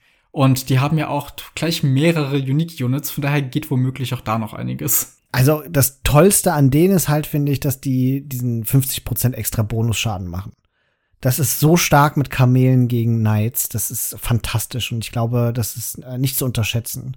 Diese andere Unique Unit, diese Shravimsha, Shrivamsha Riders, habe ich bis zum heutigen Tage noch nicht wirklich gebaut. Ich weiß immer noch nicht, was die so können. Das ist noch etwas, was wir für uns erforschen müssen. Ja, wir hatten ja schon mal überlegt, dadurch, dass die Pfeilen ausweichen können, dass die vielleicht ja die Einheit sind, die im Team-Game perfekt für die Cav-Rolle mhm. gedacht sein könnte. Denn da will man ja eigentlich nur vor den Archern auf und ab reiten und ein bisschen was abfangen, damit die Archer nicht beschossen werden. Vielleicht können die das einfach sehr gut. Und vor allen Dingen hast du in einem epistemischen Moment eine neue Strategie für uns entwickelt für unsere Lieblingsmap Lombardia. Vielleicht willst du die gerade noch mal. ja, sie ist leider noch nicht erprobt, denn wie ich das vorhergesagt habe, als ich Christian die Strategie erzählt habe, haben wir seitdem einfach keinen Lombardia mehr bekommen. Aber in der Theorie gefällt mir das sehr gut. Und zwar ist es auf Lombardia immer so, weil es da so viele Kühe gibt am Anfang, dass ich als der Archer-Spieler welche von denen über habe, weil ich irgendwann auf Gold und Holz möchte und dann einfach eigentlich keine Villager für eine Zeit lang mehr unterm Town Center haben will. Die Nahrung, die ich davor gesammelt habe, muss reichen, um mich durch die ersten paar Minuten Feudal Edge zu bringen. Dann verteile ich meine Villager woanders hin und stehen meine Kühe da. Und dann sage ich immer so, so, Christian, brauchst noch eine Kuh, willst noch was? Und manchmal sagst du, ja, gib mal noch eine. Und manchmal so, nee, ist nur ineffizient, ich baue jetzt Farms. Meine Idee war jetzt, dass Christian einfach Dago Charas spielt und ich ihm meine überschüssigen Kühe einfach in die Mühle stellen kann, beziehungsweise wir von vornherein alle dahin stellen. Man ist ja auf Lombardia schön dicht beieinander und wenn ich dann doch noch eine mehr brauche als gedacht, kann er mir nochmal wieder eine zurückschicken. Und um das Ganze noch zu vergrößern, diesen Effekt, ich spiele ja sowieso immer eine Cav Archer Zivilisation da, spiele ich einfach Tataren, um noch mehr Kühe übrig zu haben, so dass Christian dann theoretisch einfach in Nahrung schwimmen könnte. Jawoll. Dir pushen geht da ja auch relativ gut. Und wie du schon gesagt hast, im Zweifel schicke ich dir halt noch eine Kuh rüber. Das könnte so gut sein. Ich muss eigentlich kaum Felder bauen und kann von Anfang an viele Kamele bauen. Oder ich fast Castle irgendwie absolut irre. Oder ich weiß es nicht. Das hat so viele Optionen. Ich freue mich auf jeden Fall drauf, das mal zu erproben. Und jetzt gerade ist ja Lombardia auch im Map-Pool. Ja. Wir können dann ja beim nächsten Mal hier in der Rubrik Neues von uns etwas Bericht erstatten. Weiterhin, wie im Intro angekündigt, haben wir ja auch im Schlumpfis Magic Duo Cup noch teilgenommen, sind dann die nächste Runde gekommen und möchten erzählen, was wir da erlebt haben diesmal. Und für alle, die das nicht mitbekommen haben, der Trick oder der Twist von diesem Turnier ist, dass mit einer Mod gespielt wird, die heißt Yechis Shared Civ Bonus und sie macht genau das. Alle Zivilisationsboni werden zu Teamboni, so dass durch diese Kombination im 2 gegen 2 sämtliche Boni miteinander teilen zu können, ganz verrückte Dinge möglich sind und man sich da ganz eigene Strategien überlegen kann und Herangehensweisen. Und das macht die Sache sehr spannend. Es gibt bestimmte Zivilisationskombinationen, die da sehr stark sind, zum Beispiel Litauer und Chinesen. Aber der nächste Twist an dem Turnier diejenigen Kombinationen, die in der Vorrunde viel gespielt wurden, wie offensichtlich diese, fliegen raus, sodass man sie nicht mehr spielen kann, sodass man sich jedes Mal von vorne ein bisschen Gedanken drüber machen muss, was man da jetzt durchziehen will. Und da ich ja nachher noch mit dem Schlumpf selbst ein bisschen über das Turnier und auch unsere Spiele dabei gesprochen habe, machen wir das jetzt mal nur so überblickartig, denn es war auch ein sehr langes Set diesmal. Es war ja ein Best of Five und nicht nur ein Best of Three wie beim letzten Mal. Und ich kann jetzt schon mal so viel sagen. Wir haben alle fünf Spiele gespielt. Es hat sich hingezogen. Aber die erste Map, Christian, war ja eine, wo ich dir auch schon im Vorfeld gesagt habe, ich möchte die echt nicht spielen, aber ich habe eine Idee dafür und die gefällt mir so gut, dass ich sie jetzt irgendwie doch spielen möchte. Socotra. ja, das ist Socotra ist ja diese Map, wo alle sehr dicht beieinander sind, es von allen Ressourcen relativ wenig ist und zum Meta eigentlich gehört, dass man sich gegenseitig lähmt. Also Ressourcen einwallt, die das den einzigen Elefant, den es gibt, versucht zu klauen, den Deer killt und möglichst schon im Dark Age versucht, das Spiel zu beenden. Genau. Und dadurch, dass das so eng ist und dicht aufeinander, habe ich gedacht, Infanterie bietet sich hier an. Außerdem sind Goten sowieso super, weil die ja Loom immer schon direkt machen können. Und was kann man noch kombinieren mit Goten, um noch bessere Infanterie zu haben? Bulgaren. Man kriegt sofort die Upgrades, Schmiede-Upgrades sind günstiger und beide von uns haben dann sofort Loom, können Layman gehen und wir haben diese krasse Infanterie. Das haben wir dann gespielt und es hat funktioniert. Also wir hatten auch in diesem Match wieder so ein ungleiches Team. Wir hatten einen Spieler gegenüber, der, ich glaube, auf 1900 1v1 war und einen, der irgendwo zwischen 900 und 1000 war. Und dementsprechend haben wir natürlich auch unsere Strategien hier wieder darauf ausgelegt, den großen, den starken Spieler zu beschäftigen. Was für uns jetzt hieß, wir versuchen beide unseren Gegenüber zu lamen. Und ich hatte in dem Fall den schwächeren Gegenüber. Und nachdem du gesagt hast, ja, hier bei mir, ich werde jetzt zurückgedrängt oder sowas, bin ich einfach mit meinem Lame Villager auch noch zu deinem rüber von der Seite, hab angefangen, seine Bären noch mit Häusern zuzustellen Und so haben wir uns da recht schnell einen kleinen Vorteil erarbeitet. Aber dann im Feudal Age ging es wirklich richtig los. Wir haben genau das geschafft, was wir uns vorgenommen haben. Einen riesen Haufen Infanterie gebaut und das hat einfach funktioniert, weil wir zusammen mit dieser Infanterie zu dem starken Gegner hingegangen sind, haben seine Baracken abgerissen, ihn von Gold runtergehalten. Ich glaube, du warst irgendwann mal eine Weile in seiner Holzwirtschaft drin. Mhm. Und ab und an habe ich dann einfach zur Beschäftigung mal noch ein paar einzelne Man at Arms zu meinem Gegenüber geschickt. Und diesem Spiel waren wir wirklich die ganze Zeit komplett in der kontrollierenden Position. Und irgendwann hast du es dann ins Castle Age geschafft. Direkt einen Riesenhaufen Longswords, hast noch Siege dazu gebaut. Es hat einfach Spaß gemacht. Es war großartig. Ich konnte es nicht fassen. Und ich hatte in diesem Spiel auch eine meiner stolzesten Erlebnisse bisher, weil es halt so ein fast 2K-Spieler ist. Der ist natürlich besser, also bei weitem besser als ich. Aber im Early-Spiel, wo es ums gegenseitige Leben ging, da habe ich es geschafft, in einem Scout- und Villager-Fight seinen Scout zu töten, ohne dass ich meinen verloren hatte. Das war, es hat sich so gut angefühlt gegen so einen Spieler, der ganz offensichtlich weiß, was er tut, da diesen kleinen Minisieg damit zu nehmen. Und ab da ging es dann wirklich bergauf. Durch den konstanten Druck, den wir ausgeübt haben und vor allen Dingen, dass du halt sozusagen auch noch mal nicht nur deinen gelähmt hast, sondern auch den Starken mitgelähmt hast. Das hat uns so viel Zeit verschafft. Es war ein ah, verrücktes Spiel, bei dem ich bisweilen auch immer wieder nicht geahnt hatte, ob wir das jetzt noch gewinnen oder nicht, weil ich immer zugetraut hatte, dass die zurückschlagen. Aber nein, wir haben es, also ein brillanter Einstieg in dieses Set. Ja, ich war mir da von Anfang an recht sicher, muss ich sagen, gerade weil man auf Socotra ja nicht diese Situation hat, wo man die ganze Zeit unter einem Town Center kämpft und irgendwann fällt einem auf, dass der Gegner sich schon dahinter zurückgezogen und fünf neue Town Center gebaut hat. Das geht ja. halt auf dieser Map nicht. Man weiß da immer sehr genau, wo man dran ist. Ja, also hervorragende Strategie war wahrscheinlich das Beste, was wir hier machen könnten. Insbesondere was diesen Gegnertyp da eben angeht. Ja, vor allem die hatten Goten und Malians gespielt. Und das ist halt eine Kombination, die wahrscheinlich davon ausgeht, dass einer von uns auf Archer will und da helfen dann natürlich ja. die Malians. Aber dadurch, dass wir einfach beide auf Infanterie gegangen sind, nun. Das nächste Spiel war dann Valley. Und da hatten unsere Gegner Tataren und Mongolen einfach für wohl super starke Kev Archer gewählt. Und wir, Tataren und Hunnen, für super starke Kev Archer, die aber auch noch günstig sind. und dazu haben wir dann eben auch noch eine anständige Kev Sith gehabt, die auch noch von Unique Tags der Tataren profitiert. Wir mussten beide keine Häuser bauen. Also, das war schon eine Kombination, die für mich dafür gesorgt hat, dass ich einen Riesenhaufen Kev Archer bauen konnte. Ich glaube, dir ging es mit Knights auch nicht allzu schlecht, dadurch, dass auch deine ja. Schafe länger geha gehalten haben und so.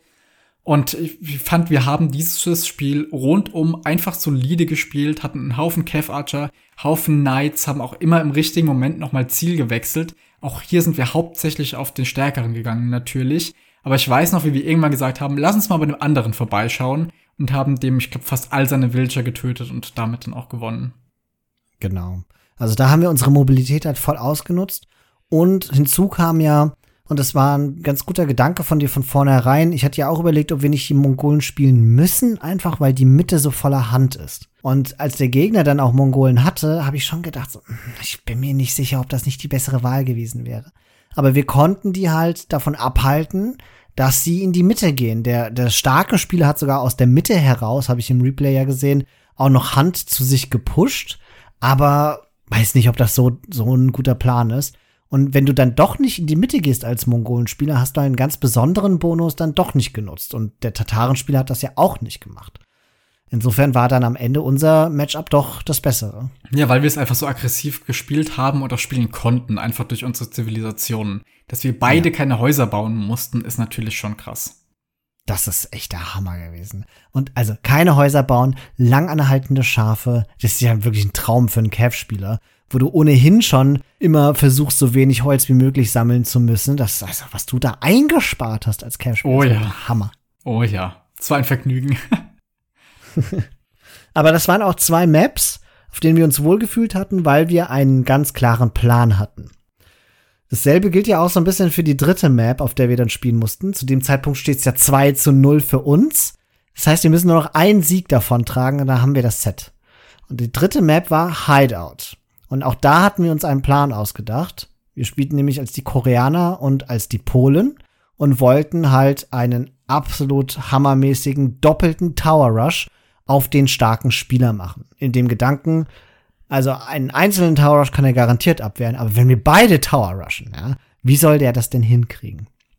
Tja, stellt sich raus, die hatten auch einen Plan und der ging auch Richtung Tower Rush. Die haben nämlich auch mit den Polen gespielt, aber auch mit den Teutonen.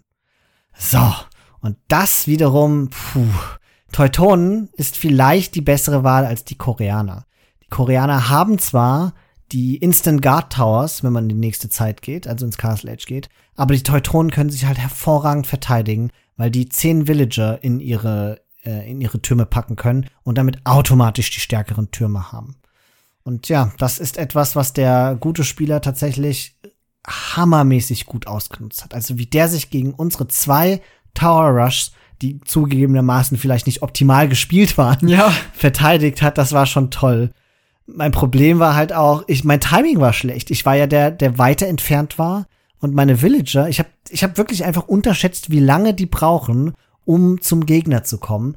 Ich war schon längst in der Feudalzeit, als ich den ersten Turm gebaut hatte. Ja, es war ein bisschen schade, aber war zu erwarten. Wir hatten das ja nicht oft geübt. Wir Tower Rushen generell beide nie. Und das war ja insgesamt so mehr oder weniger improvisiert, weil wir einfach beide Hideout nicht mögen und gesagt haben, Ja. ach komm, beenden wir es irgendwie auf die eine oder andere Art sehr schnell und dann passt das schon. Und genauso ist es gekommen und wir haben das dann auch verloren. Naja, war halt Hideout, haben wir irgendwie auch mit gerechnet. Ist okay. Ja. Als nächstes kam dann unsere Home Map, Land Madness, und da hatten wir ja beim letzten Mal ziemlich brilliert mit unserer Strategie, mit dort eben Litauer und Chinesen früh hochklicken, den starken Gegner klein halten. Es hat diesmal nicht so funktioniert. Unsere Wunsch-Siths waren ja weg. Unser Backup-Plan wäre gewesen, Khmer und Humans zu spielen, um eben günstige Produktionsgebäude bauen zu können, ohne eine Baracke zu brauchen und auch damit sehr aggressiv zu sein. Leider waren dann aber die Humans für das Turnier gebannt, weil es da ein paar Bugs gab. Und dementsprechend sind wir zu Äthiopia und Mongolen übergegangen. Mehr so auf gut Glück einfach, um irgendwie was zu haben, was vielleicht halbwegs funktioniert, mit dem man aggressiv spielen kann. Und ja, irgendwie, ich weiß gar nicht mehr so genau, was in dem Spiel los war. Ich glaube, es wurde spät, wir waren beide müde, haben sowieso schon nicht mehr so gut gespielt.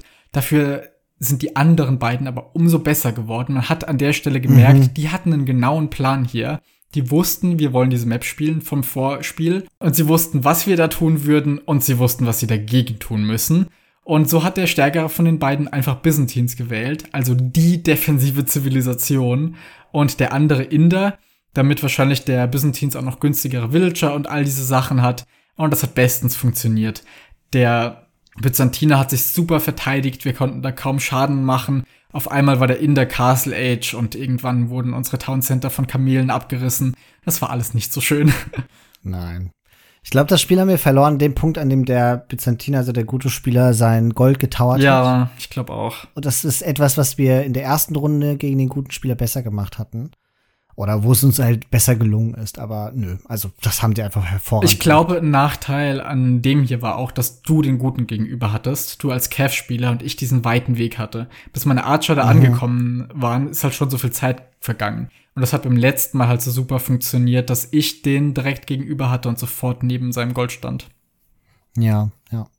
Ja, und dann stand es 2-2. Es kommt zum Decider-Match und das findet statt auf Runestones. Wir haben gespielt als Maya und Perser und unsere Gegner als Malay und Khmer. Und an dem Punkt bleibt eigentlich nicht viel zu sagen. Also klar, wir waren auch müde und so, aber die hatten halt die deutlich bessere Strategie.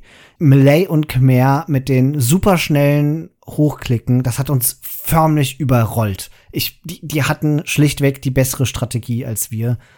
Und das hat dann dazu geführt, dass wir aus dem Turnier leider ausscheiden mussten. Ja, aber man muss einfach sagen, Respekt an dem Fall. Die beiden haben das super gespielt. Vor allem dieses letzte Spiel. Malay und Khmer, so eine Kombination, von der wir wussten, dass sie ein Ding ist. Aber wir wussten nicht, wie stark es ist. Und wir haben es auch einfach ein bisschen unterschätzt in dem Fall. Voll. Aber wer jetzt hier diese Spielbeschreibung gehört hat und gedacht, oh, will ich auch mal sehen, kann ich nur empfehlen. Der liebe Schlumpf hat dieses Spiel, weil auch ihm das ganze Set so gut gefallen hat und das ein Highlight seines Turniers war, wie er mir sagte, auf seinen YouTube-Kanal hochgeladen und da kann man sich das noch komplett kommentiert von ihm angucken. Das werde ich hier verlinken.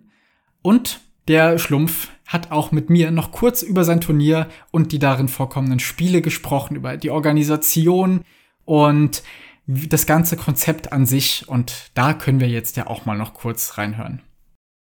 Hallo Schlumpfi. Ja, hi, moin.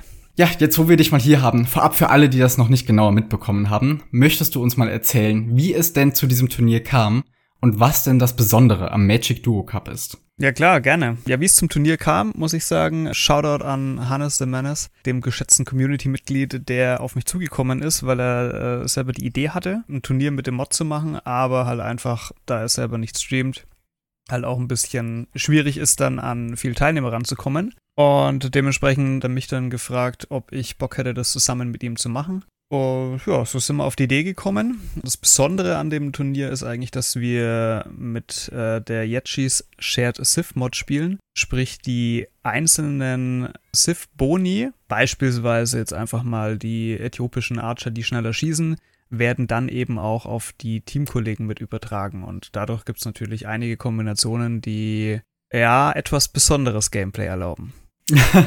ja, und genau das ist der Punkt, weswegen ich so begeistert war, als du mir eines Tages schriebst, hey, könnt ihr das Turnier in eurer Ankündigungen mit aufnehmen? Und ich habe dir direkt nur geschrieben, boah, da will ich selber mitspielen. Das klingt super spannend. Und genau so kam es dann auch am Ende. Wir haben mitgespielt und es war super spannend, weil ich einfach finde, dass dieses Konzept von diesen geteilten Sith-Boni dazu führt, dass man eben nicht diese übliche Meta hat, wo von Anfang an feststeht, wer jetzt auf was geht und welche Zivilisationen zusammen funktionieren, sondern hier wird es mal belohnt, sich wirklich eigene Gedanken zu machen, Strategien zu überlegen und der Sieger von beispielsweise dann einer Map wie Arabia steht nicht schon nach dem Sith Draft fest, sondern es kommt halt wirklich drauf an, wer sich jetzt einen Plan zurechtgelegt hat. Und das ist was sehr eigenes. So, solche Turniere gibt es sehr selten und deswegen habe ich mich sehr darauf gefreut, da mitmachen zu können. Ja, es war auch, mein, ihr habt da nicht nur mitgemacht, ihr habt ja auch teilweise echt rasiert, also. Danke. Ja, das war schon nice. Und ich muss sagen, auch bei euch war es so der Punkt, ihr wart ja vom, vom Seating her relativ weit unten. Und ich sag mal, die Favoritenrolle war eigentlich eher in die andere Richtung. Und in der Realität kam es dann doch ganz anders, weil ihr einfach taktisch euch echt Gedanken gemacht habt. Und das, wie du schon sagst, das war einfach richtig gut. Und das gab es ja nicht nur bei euren Sets, sondern auch bei anderen dass einfach ähm, coole Strategien rausgekommen sind, die ganz anders sind, wie das, was wir eigentlich von Age of Empires gewohnt sind. Ja, ja genau. Und ich fand es auch so super spannend, als Christian und ich uns zum ersten Mal zusammengesetzt haben und überlegt, was wir machen könnten bei diesen Settings. Weil wir so komplett unterschiedliche Gedanken dahingehend hatten. Weil mein erster Gedanke war, dieses ganze Turnier wird darauf hinauslaufen, dass du dir irgendeine overpowerte Einheit zusammenstellst, die einfach nicht mehr stirbt. Und Christian mhm. hat aus der ganz anderen Richtung gedacht und überlegt, wir brauchen eine Wirtschaft, die es uns erlaubt, einfach alles zu machen. Und zumindest soweit wir das jetzt festgestellt haben, hat sich eher Christians Herangehensweise dahingehend durchgesetzt. Ich habe mich dann auch recht schnell geschlagen gegeben. Vor allem haben wir aber unsere ganzen Strategien extrem an unseren Gegnern ausgerichtet, weil wie du gesagt hast, wir waren eigentlich so vom Durchschnitts-Ilo am unteren Ende und hatten dann vor allem auch immer Gegnerkombinationen, wo dann einer, was weiß ich, auf knapp 2000 1v1 Ilo war und der andere aber entsprechend niedrig. Und dann mussten wir uns eben überlegen, wie wir dem beikommen, bevor der im Castle Age dann an einen Punkt kommt, wo der uns einfach im 2v1 besiegt. Und natürlich war da umso wichtiger, dass man früh eine gute Wirtschaft hat und den dann schnell unter Druck setzen kann, bevor der eben so weit kommt. Ja, ja. Oder ähm, dass man einfach mal drei Chevaliere ähm, beim Gegner in die Faust stellt. ja, das, das war mein Winning Move in diesem einen Spiel. Das oh ja. war großartig. Hammer. Wir hatten uns da schon komplett geschlagen gegeben eigentlich. Christian hat so eine ganz eigene Art dann auch über Discord mir mitzuteilen, wenn es ihm nicht mehr gut geht, weil mhm. meistens ist es so, dass er dann in der Rolle ist, wo er eher angegriffen wird und ich dann versuche noch durchzuhalten und das Ganze noch zu retten. Und Christian ist dann immer so ein bisschen niedergeschlagen und ich krieg dann immer richtig Mitleid und meistens kommt dann der Punkt, wo ich sage, na gut, geben wir halt auf. Und kurz bevor dieser Punkt gekommen ist, habe ich halt diese drei Cavalier da noch geparkt und habe in dem Fall von unserem schwächeren Gegner die komplette Wirtschaft zerstört und wir haben dann auch nachher in Replay beziehungsweise bei dir im Stream gesehen, dass der sehr schnell auf weniger Villager war als Christian. Das, das hat mich sehr gefreut. Ja, ja, war, äh, war krass. Also muss ich echt sagen, ich habe es auch so wahrgenommen, dass das Game eigentlich over war. Und dann kommen diese drei Schäfer. Also es war wirklich heftig. Ja, Glück im Unglück, würde ich sagen. Ne?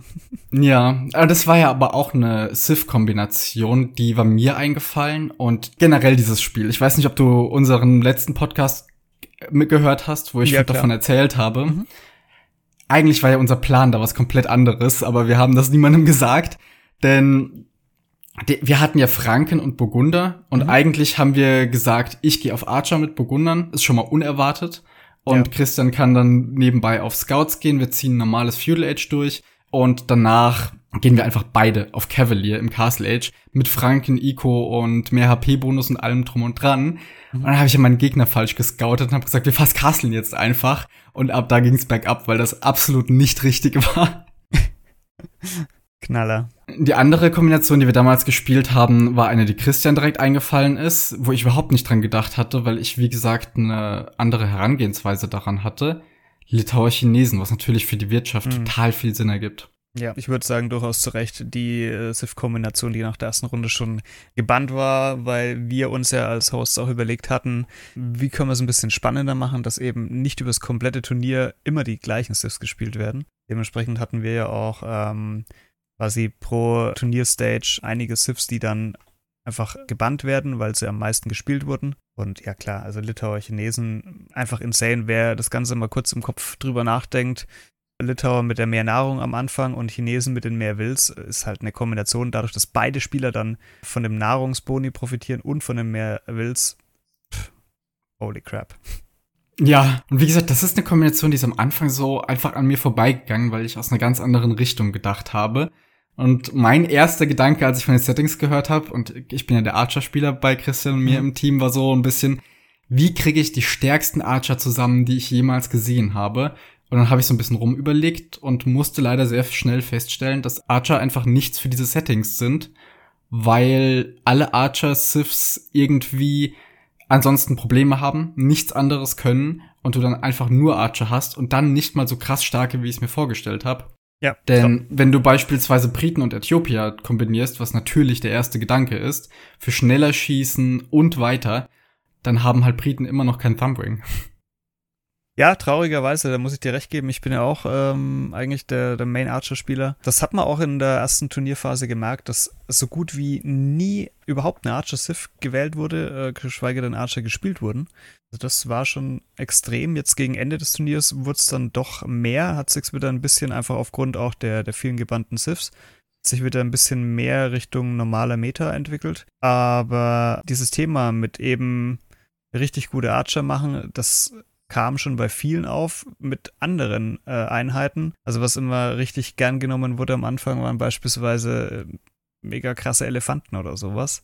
Oder, oder richtig gute ähm, Man at Arms oder so. Also das sind schon so viele Überlegungen, die, die auch einige andere Spieler hatten wir hatten ja am Anfang für unsere Matchups sowieso immer den Plan, das im Feudal Age nach Möglichkeit zu beenden. Von daher kamen wir sowieso nicht dahin, wo meistens die Castle Age Boni greifen. Okay. Insofern hat sich das erledigt gehabt. Wir haben ja ganz oft dann gerade auf Land Madness so All-in Feudal gespielt und da greifen diese ganzen Boni ja eh noch nicht, dann ist es auch egal. Mhm. Und dementsprechend haben wir uns damit jetzt gar nicht so sehr aufgehalten. Aber wie gesagt, ich habe es ein bisschen im Kopf durchgespielt und die super krassen Archer gehen gar nicht.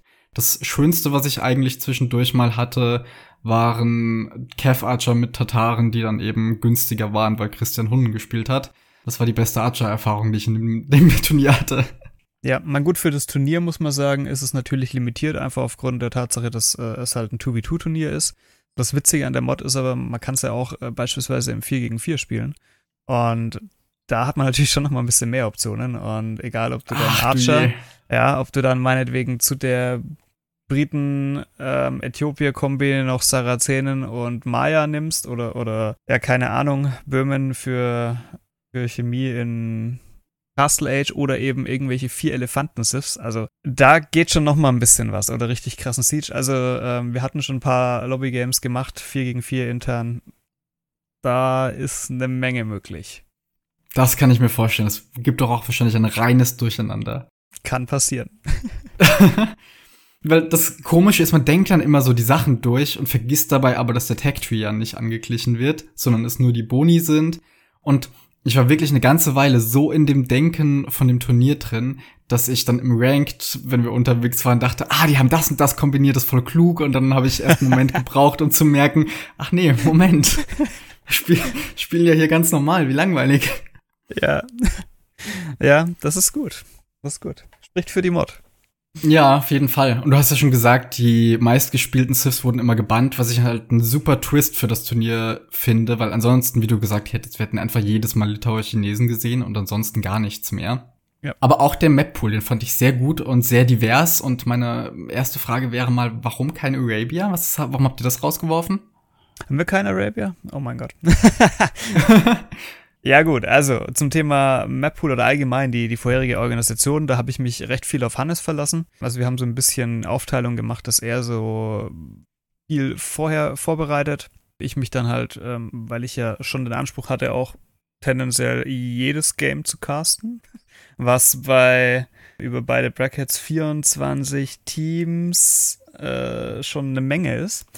Und dementsprechend äh, haben wir da eben ein bisschen die Aufteilung so gemacht, dass er das vorbereitet und er hat sich halt Gedanken gemacht, soweit ich das im Kopf habe, noch mit Kehler und Brix, die ja alle drei schon ja, recht viel Erfahrung in dem Game haben und haben sich überlegt, welche Maps passen sowohl einigen Spielern als auch, dass sie interessant zum Anschauen sind.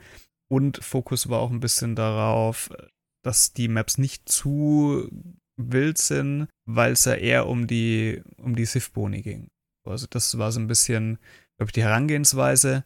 Gut, und kein Arabia, ich meine, wir hatten Runestones, das war halt so, beides möchte man nicht, weil es einfach sonst wieder zu viele Optionen gibt, dass eben ein Team dann vielleicht beide Maps pickt und, und dann halt safe eine von denen hat. Das war ja auch ein bisschen der Wunsch, dass es da nicht zu sehr limitiert ist, eben auf eine Map Generation, sag ich mal. Ja, wie gesagt, ich fand den Map Pool auch sehr gut, schön divers. Wir haben auch ein paar Maps dann gespielt oder spielen müssen, die man ansonsten nie spielt. Ich glaube, ich habe zum ja. ersten Mal Land Madness gespielt in meiner ganzen Age of Empires Karriere. Ja, mit Bravour bestanden. Einmal zumindest, ja. Das zweite Mal, naja, reden wir nicht darüber.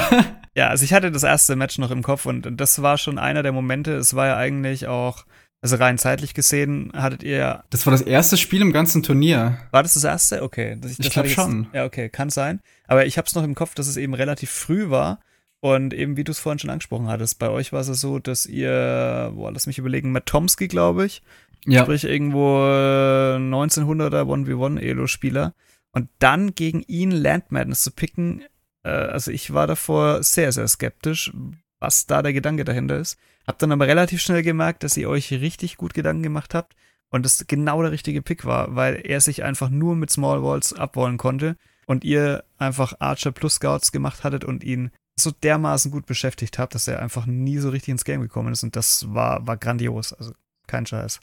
Ja, da ist unser Plan noch voll aufgegangen. Ja. Zweiten Mal dann nicht mehr. Muss aber auch sagen, im, was war's, Viertelfinale, als wir das gleiche mhm. gegen das nächste Team versucht haben, das war ein Best of Five und es war sau spät und Christian und ich hatten ewig nicht gespielt davor, mhm. weil wir irgendwie beide eine Weile weg waren und so. Und ich glaube, das hätte auch funktionieren können da wieder, aber man hat gemerkt, unsere Gegner waren besser darauf vorbereitet. Die wussten natürlich, was wir vorhaben. Und andererseits waren wir an dem Tag nicht bestens drauf, aber es hat trotzdem viel Spaß gemacht und das, das ist die Hauptsache. Ja, das ist schön und ich weiß ja noch, wer eure Gegner waren. Die stehen ja auch ja heute Abend im Spiel um Platz drei. Also ja, ja, die haben schon äh, auch ein grandioses Turnier gespielt, muss man ganz klar sagen. Auf jeden Fall, ja. Die hatten auch ein paar sehr interessante Sachen in petto. Und man hat einfach gemerkt, die waren auch vorbereitet und vor allem auf das vorbereitet, was wir tun würden. Weil es halt einfach klar war, nachdem wir schon so, mal so ein ungleiches Team hatten. Ja. Eine Map, die ich auch super selten gespielt hatte vorher, war Sokotra. Mhm. Auch da, das war was, wo ich nicht wusste, ob ich es spielen will. Weil einerseits hatte ich direkt die Idee, da die Bulgaren zusammen mit den Goten zu spielen für einfach super billige und fast umsonst komplett geupgradete Infanterie. Ja. Und das halt kombiniert mit dem Laming-Potenzial von den Goten. Andererseits mag ich halt Sokotra echt nicht. und dementsprechend war ich sehr glücklich, als das dann als Decider am Ende übrig geblieben ist. Und auch das war ein sehr cooles Spiel. Ja, definitiv.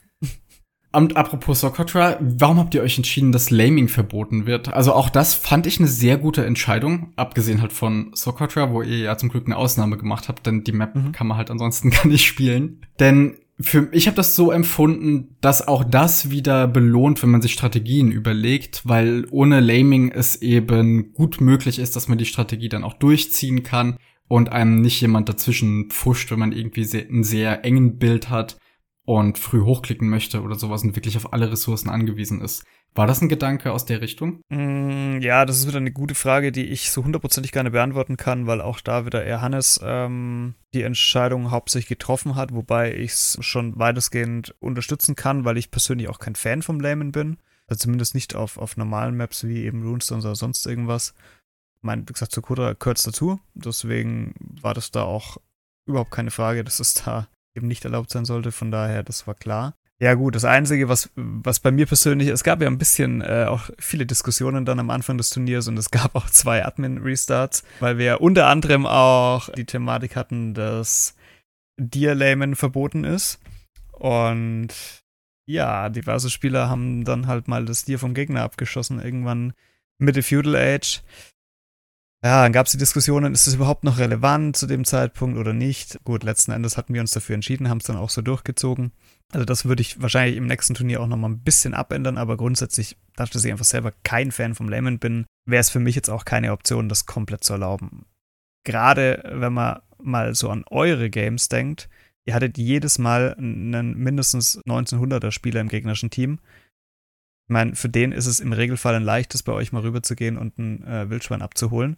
Während ja. es halt für einen 1300er Spieler wesentlich schwieriger im Regelfall ist, ein Schwein zu klauen und dahinter noch halt mit sehr geringer IDTC-Time und ohne Haus zu sein und, und einfach sein Bild noch passend zu spielen. Deswegen wäre es auch da halt einfach schon wieder ein Vorteil für das eine Team, wenn die den Vorteil dann eben halt auch ausnutzen wollen. Ja, ich habe auch das Gefühl, dass das dem Turnier insgesamt sehr gut getan hat, dass das so ist. Einfach, weil es dadurch noch mal ein bisschen mehr Sicherheit in die Planung mit den Sifs und den Kombinationen bringt.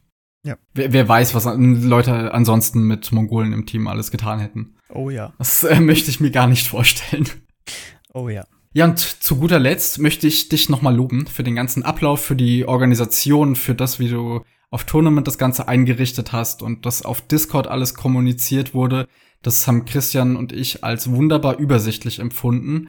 Denn wir hatten in vergangenen Turnieren teilweise allein schon Probleme herauszufinden, wer jetzt überhaupt unsere Gegner sind. Und dergleichen gab es hier gar nicht. Wir wussten immer genau, wo wir dran sind. Die Regeln, entgegen dem, wie manche das vielleicht empfunden haben, waren immer super klar und gut zu finden. Das äh, wirklich Lob an dich und euer Team. Das hat super gut funktioniert und das hat ja hier nicht die Stimmung trüben können, dass man Probleme mit der Planung gehabt hätte. Okay, also dann äh, sage ich erstmal Danke. Äh, freut mich sehr, dass es ihr als positiv empfunden habt. Ich persönlich fand es von meiner Seite aus eine Katastrophe.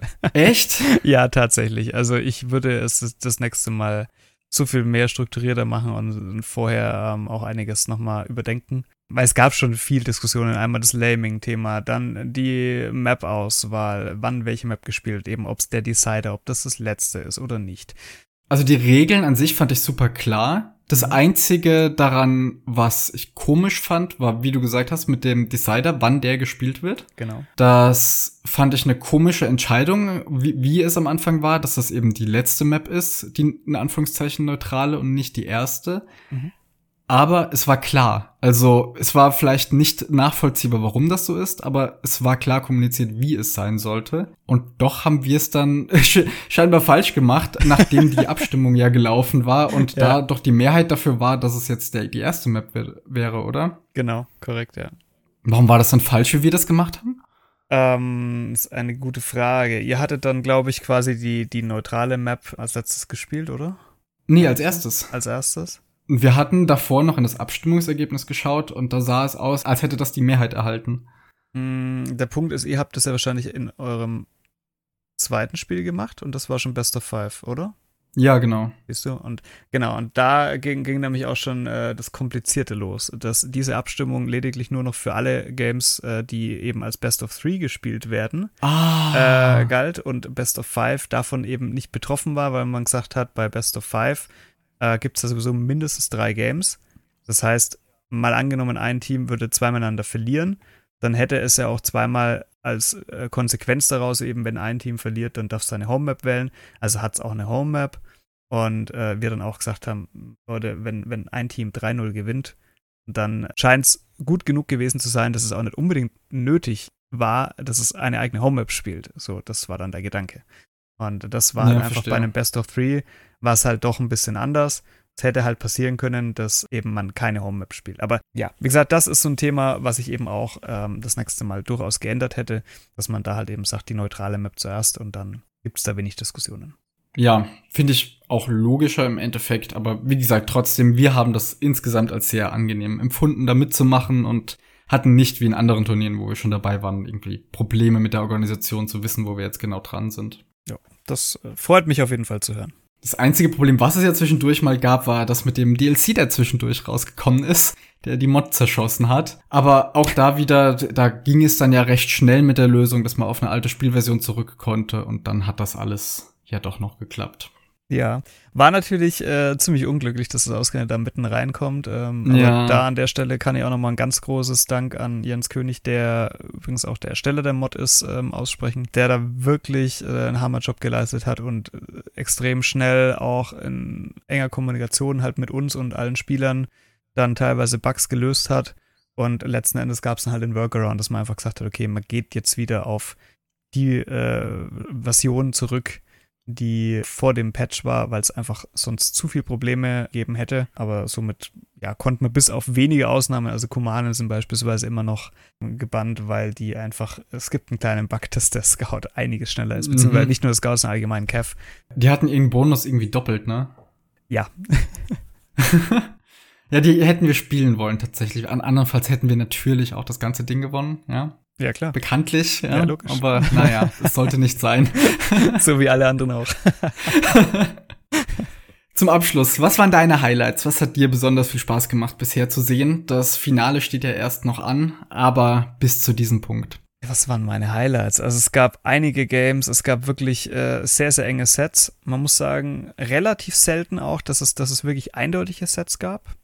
Und ich meine, wir hatten ja auch Jetzt beispielsweise auch euer eines, das einfach wirklich von vorne bis hinten super geile Spiele waren, weil sie entweder spannend waren, weil sie wild waren. Also es hat einfach tierisch Spaß gemacht und mein, äh, ist ja nicht umsonst, dass unter anderem euer Set auf YouTube gewandert ist, weil es einfach so einen, ja, man muss das einfach gesehen haben. Also fand ich wirklich genial und was wir teilweise auch beim Casten für, für Spaß hatten, weil die wildesten Sachen passiert sind, äh, das macht einfach immer wieder Spaß. Ja, und mit diesen Worten kann ich auch nur allen empfehlen, selbst wenn das Ganze ja schon zu größten Teilen vorbei ist, wenn die Folge hier erscheint, beziehungsweise, nein, es wird vorbei sein, sogar komplett. Guckt euch die Wots an, guckt an, was der liebe Schlumpf auf YouTube hochgeladen hat. Ich werde das natürlich alles in der Folgenbeschreibung verlinken, also den YouTube-Kanal und auch auf Twitch. Es lohnt sich sehr. Es war spaßig, da mitzuspielen. Es macht Spaß, sich das anzuschauen. Und ich äh, fordere dich hiermit dazu auf, bitte sorgt dafür, dass das ein regelmäßiges Ding wird. Ja. Ich, ich möchte das wieder spielen. ja. Also da gibt's da gibt's keine Diskussion. Es wird definitiv, äh, also da bin ich jetzt schon sicher, es wird äh, eine zweite Variante geben. Wann ist äh, dann eine andere Geschichte, ähm, da ich ja schon ein anderes äh, One-One-Turnier mal hatte und auch das ist sehr gut angekommen, ähm, weil es auch doch ein bisschen was Besonderes war. Da ging es äh, komplett über das damals im Spiel recht neue Handicap-Feature, was es ja auch ermöglicht hat, beispielsweise, dass ein ähm, 2K-Player gegen einen, einen 1000 Elo-Spieler halbwegs kompetitiv spielen kann, weil einfach der 1000er-Spieler einen, einen, starken Bonus bekommen hat. Und auch sowas will ich wieder machen, deswegen, da muss ich dann gucken, was dann zuerst kommt, aber es wird definitiv eine zweite Variante geben. Das freut mich sehr. Und mit diesem schönen Ausblick bedanke ich mich bei dir, dass du hier zu Gast warst und ein bisschen aus der Host-Sicht nochmal von dem Turnier erzählt hast. Hast du noch irgendetwas, worauf du gerne hinweisen möchtest zum Abschluss? Wie gesagt, YouTube, Twitch werden sowieso verlinkt. Gibt es noch irgendetwas von dir in der nächsten Zeit, was man wissen sollte? Ja, was soll ich sagen? Spielt Age, habt Spaß.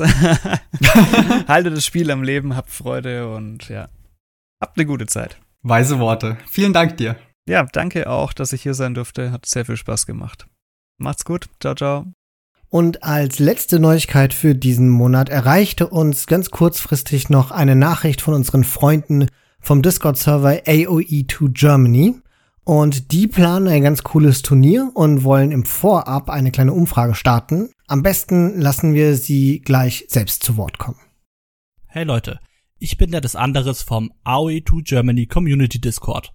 Aktuell planen wir ein 4v4 Turnier für den Herbst. Das Thema ist Battle of the Discords. Ihr seid ja bestimmt auf mindestens einem deutschen Discord eures Lieblings Age of Empires Streamers. Und so habt ihr die Möglichkeit, diesem auf dem Schlachtfeld Ruhm und Ehre zu bringen. Wir haben zwar schon ein Konzept für das Turnier erstellt, da wir euch aber nicht so gut kennen wie unsere eigene Community, bitten wir alle Interessierten an unserer Umfrage teilzunehmen. Nur so können wir allen Teilnehmern und ZuschauerInnen ein geiles Turnier ermöglichen. Wenn ihr also Lust auf ein 4v4-Turnier im Herbst habt, dann interessieren wir uns für eure 1v1-Elo, ob ihr in einer festen Gruppe spielt und noch ein klein bisschen mehr. Den Link zu der Umfrage findet ihr in der Folgenbeschreibung. Ich danke euch für eure Aufmerksamkeit sowie Felix und Christian für die Plattform. Ja, das klingt super spannend. Ein Turnier, das Discord-Server miteinander verbinden möchte. Wer weiß, vielleicht finden sich ja auch auf unserem Discord-Server ein paar Leute, die Lust haben, mit uns in diesem Turnier teilzunehmen. Das ist doch ein wunderbarer Hinweis mal, um auch unseren Discord-Server zu bewerben. Der ist im Moment noch nicht ganz so aktiv, aber das kann sich ja ändern, wenn ihr alle fleißig dorthin kommt. Den Link zum Discord-Server, den findet ihr auf unserer Homepage www.startthegamealready.de und da könnt ihr dann fleißig mit uns diskutieren und vielleicht ja sogar ein Age of Empires Team bilden. Und wo wir gerade bei unserem Discord-Server sind, dort findet sich auch ein Channel für Fragen für ein Age of Empires Quiz. Das ist nämlich eine Folge, die Christian und ich gerne mal machen würden, wo wir dann Quizfragen, die von euch erdacht wurden, beantworten und mal gucken, wer von uns da, seien wir ehrlich, weniger schlecht abschneidet. Da haben mitunter der des anderes auch schon angefangen, Fragen zu sammeln. Und ja, schaut auch, wenn ihr bei uns auf dem Discord-Server seid, gerne mal dort vorbei und tragt ein bisschen Fragen zusammen. Christian und ich werden natürlich in den Channel nicht reingucken. Wir wollen ja nicht wissen, was an Fragen auf uns zukommt. Stattdessen wird meine Freundin darüber schauen und das ein bisschen moderieren. Der Ausblick für den Juni. Wir beginnen wie immer mit Age of Empires 4. Da gibt es zwei Turniere, beziehungsweise, ich sag mal, Events, die angekündigt wurden. Erstens das Outback Octagon. Das wird vom australischen Caster Ossie Drongo gehostet und ist ein Free-for-All, mega random Nomad-Turnier. Die 32 besten Spieler werden daran teilnehmen und in dem Free-for-All werden dann immer acht Spieler gegeneinander in einem Match spielen. Gespielt wird jeden Mittwoch und Donnerstag im Juni also vom 1.6. bis zum 30.6. Und wer am Ende die meisten Punkte gesammelt hat, wird gewinnen. Das verspricht völlig chaotisch und wahrscheinlich auch ziemlich witzig zu werden. Und der Ossie Drongo ist ja sowieso ein ganz witziger Caster. Und den Link zu dem Turnier findet ihr wie immer in der Folgenbeschreibung. Und Age of Empires 4, wir hatten es ja schon gesagt, wird natürlich im Oktober ganz groß mit dem Red Bull Wololo Event stattfinden. Und wir hatten auch schon erwähnt, dass es einen ewig langen Qualifier geben wird, der uns monatelang begleitet. Das nennt sich Road to Wololo und im Juni geht's schon los. Das wird erst der erste Qualifizierungsmonat sein. Organisiert und übertragen wird das Ganze von EGC TV, die sich ja mittlerweile als fester Casting-Channel für Age of Empires 4 etabliert haben. Und wer so ein bisschen wie ich die Golden League zumindest am Rande noch ein bisschen verfolgt, wird festgestellt haben, dass sie in Sachen Setup und Planung und Organisation und auch die Caster sich immer mehr an die großen E-Sport-Events wie Rocket League und sonst was eben orientieren. Das Ganze wird professioneller von Woche zu Woche. Und jetzt wird halt jedes Wochenende im Juni gespielt und am 25. Juni findet das Finale des Juni Qualifiers statt, bei dem sich dann die ersten zwei Plätze für das Main Event im Oktober qualifizieren werden. Auch da, wie immer, Links in der Folgenbeschreibung. Auch in Age of Empires 2 gibt es natürlich neue Turniere. Und als erstes hatte mich der gute Schlumpfi darum gebeten, auf die Anmeldung zur nächsten Saison der Plünderparty hinzuweisen. Das ist eine 1v1-Liga mit knapp 80 TeilnehmerInnen und damit die größte deutschsprachige Liga. Das Skill-Level ist da vollkommen egal. Wenn ihr euch anmeldet, werdet ihr in eine euren Fähigkeiten entsprechende Liga zugeteilt und die genauen Daten für den Anmeldezeitraum könnt ihr dann auf der Homepage, die ich selbstverständlich verlinken werde, angucken, denn die stehen noch nicht fest. Es wird aber wohl Mitte bis Ende Juni losgehen. Über die Homepage findet ihr auch einen Discord-Server, wo ihr noch weitere Informationen finden könnt. Selbstverständlich alles in der Folgenbeschreibung. Das größte und einzige ST-Turnier im Juni für Age of Empires 2 ist das von MEMP gehostete und Krasini und Roharimbo zusammen organisierte sowie von Microsoft gesponserte 30.000 Dollar 3 gegen 3 Turnier namens Battle of Africa 3. Der erste Teil der Serie fand 2018 statt, hatte einen Pricepool von 6.500 Dollar und wurde vom damaligen Team Tyrant, also das, was heute GL ist, mit Viper, Tato, Jordan Slam und Doubt gewonnen. Das zweite Turnier fand 2020 statt, war das erste große Teamturnier, das in der DE-Edition von Age of Empires 2 gespielt wurde und hatte schon einen stolzen Pricepool von 20.000 Dollar. Gewonnen haben damals Aftermath, also das Team um Hera, MBL, Leary, Hart und Nikov, die jetzt ihren Titel also im Juni 2022 verteidigen müssen. Als gesetzte Teams in Battle of Africa 3 sind die ganzen Pro-Teams dabei. Aftermath, Gamer Legion, White Wolf Palace mit Mr. Yo, Vivi, Lix und Paladin, Suomi mit den finnischen Spielern Rubenstock, Suppi, The Max und Viles, das amerikanische Team Los, Los Machos mit Miguel Dogao und Achtung, Slam von GL. Oha. Der hat halt, der ist halt scheinbar nicht in die, in, in das GL-Team reingekommen. Ja. Dann kommen noch die Amigos mit Modri, Bals, Valas, Ganji und Kamigawa das vietnamesische Team Fantastic 3 mit ACCM, der ja im Moment auch bei The Resurgence eine fantastische Performance gezeigt hatte, Bad Boy und Song Song und My Insanity mit Cito, dem deutschen Spieler Anotop, Daniel, Magugu und Locke. Acht weitere Teams werden sich noch qualifizieren, das heißt insgesamt machen 16 Teams mit. Gespielt wird wie immer bei diesem Turnier 3 gegen 3 auf insgesamt 11 Land- und Hybrid-Maps. Manche davon sind offen und andere davon eher ein bisschen geschlossen, sodass für alle was dabei ist. Los geht's mit einer Gruppenphase mit zwei Gruppen vom 2.6. bis 17.6. Die besten vier Teams aus jeder Gruppe kommen weiter. Die Playoffs mit den verbleibenden acht Teams also treffen dann am Wochenende vom 16. bis 19.6. im vierten Finale gegen äh, aufeinander und die Halbfinals und das Finale finden am darauffolgenden Wochenende vom 25. bis 26. Juni statt. Ich bin hyped. Endlich mal wieder ein Teamturnier. Yes, ich freue mich. Das auch. war so cool beim letzten Mal und äh, ja, ich, äh, ich freue mich. Aber nicht nur ein Teamturnier gibt es seit längerem mal wieder, sondern auch mit Ragnarok Deathmatch 1v1 mal wieder ein Deathmatch-Turnier. Gehostet vom Valhalla-Clan wird um mindestens 350 Dollar Preisgeld gespielt. Die Anmeldungen dafür sind zwar schon vorüber, aber wir haben es hier trotzdem mal aufgenommen, damit ihr wisst, dass das existiert, wenn ihr denn endlich mal wieder Deathmatch sehen möchte. Das Ganze wird gecastet bei The Otter AOE auf Twitch, auch das selbstverständlich verlinkt. Zuletzt haben wir noch den Only Land Cup, gehostet von Tutus Asylum. Und dort werden, wie der Name ja schon verrät, ausschließlich Landmaps wie eben Arabia, Acclivity oder Arena um ganze 2000 Dollar Preisgeld gespielt. Die Gruppenphase hat bereits am 26.05. begonnen. Das Turnier geht allerdings noch durch den ganzen Juni hindurch. Dabei sind die höchsten zwölf gerateten Spieler und außerdem konnten sich auch noch weitere qualifizieren. Tutu selbst wird auf Französisch casten. Für alle anderen Sprachen ist das Event aber Open Casting. Das heißt, es gibt keine gesetzten Caster, sondern ihr müsst dann eben mal schauen, ob Dave, Memp, Nilly oder T90 das selbst casten werden. Das war sie, die sechste Ausgabe unseres Age of Empires Magazins. Die nächste erscheint dann am 25.06. Und wer noch mehr von uns und von Age of Empires hören möchte, kann mal auf unserer Homepage vorbeischauen. Ich habe zum Intro schon gesagt, www.startthegamealready.de und dort findet ihr unseren anderen, unseren vor allem sehr alten Age of Empires Content aus den Anfangstagen dieses Podcasts, als wir über Zivilisationen, Strategien, Bildorders und all diese Dinge gesprochen haben. Schaut vielleicht auch da mal rein, wenn euch das interessiert. Außerdem denkt daran, mir die Glücksmomente für Christians Abwesenheit zu bescheren und uns auf den ganzen Podcast-Anbietern zu bewerten und uns zu folgen.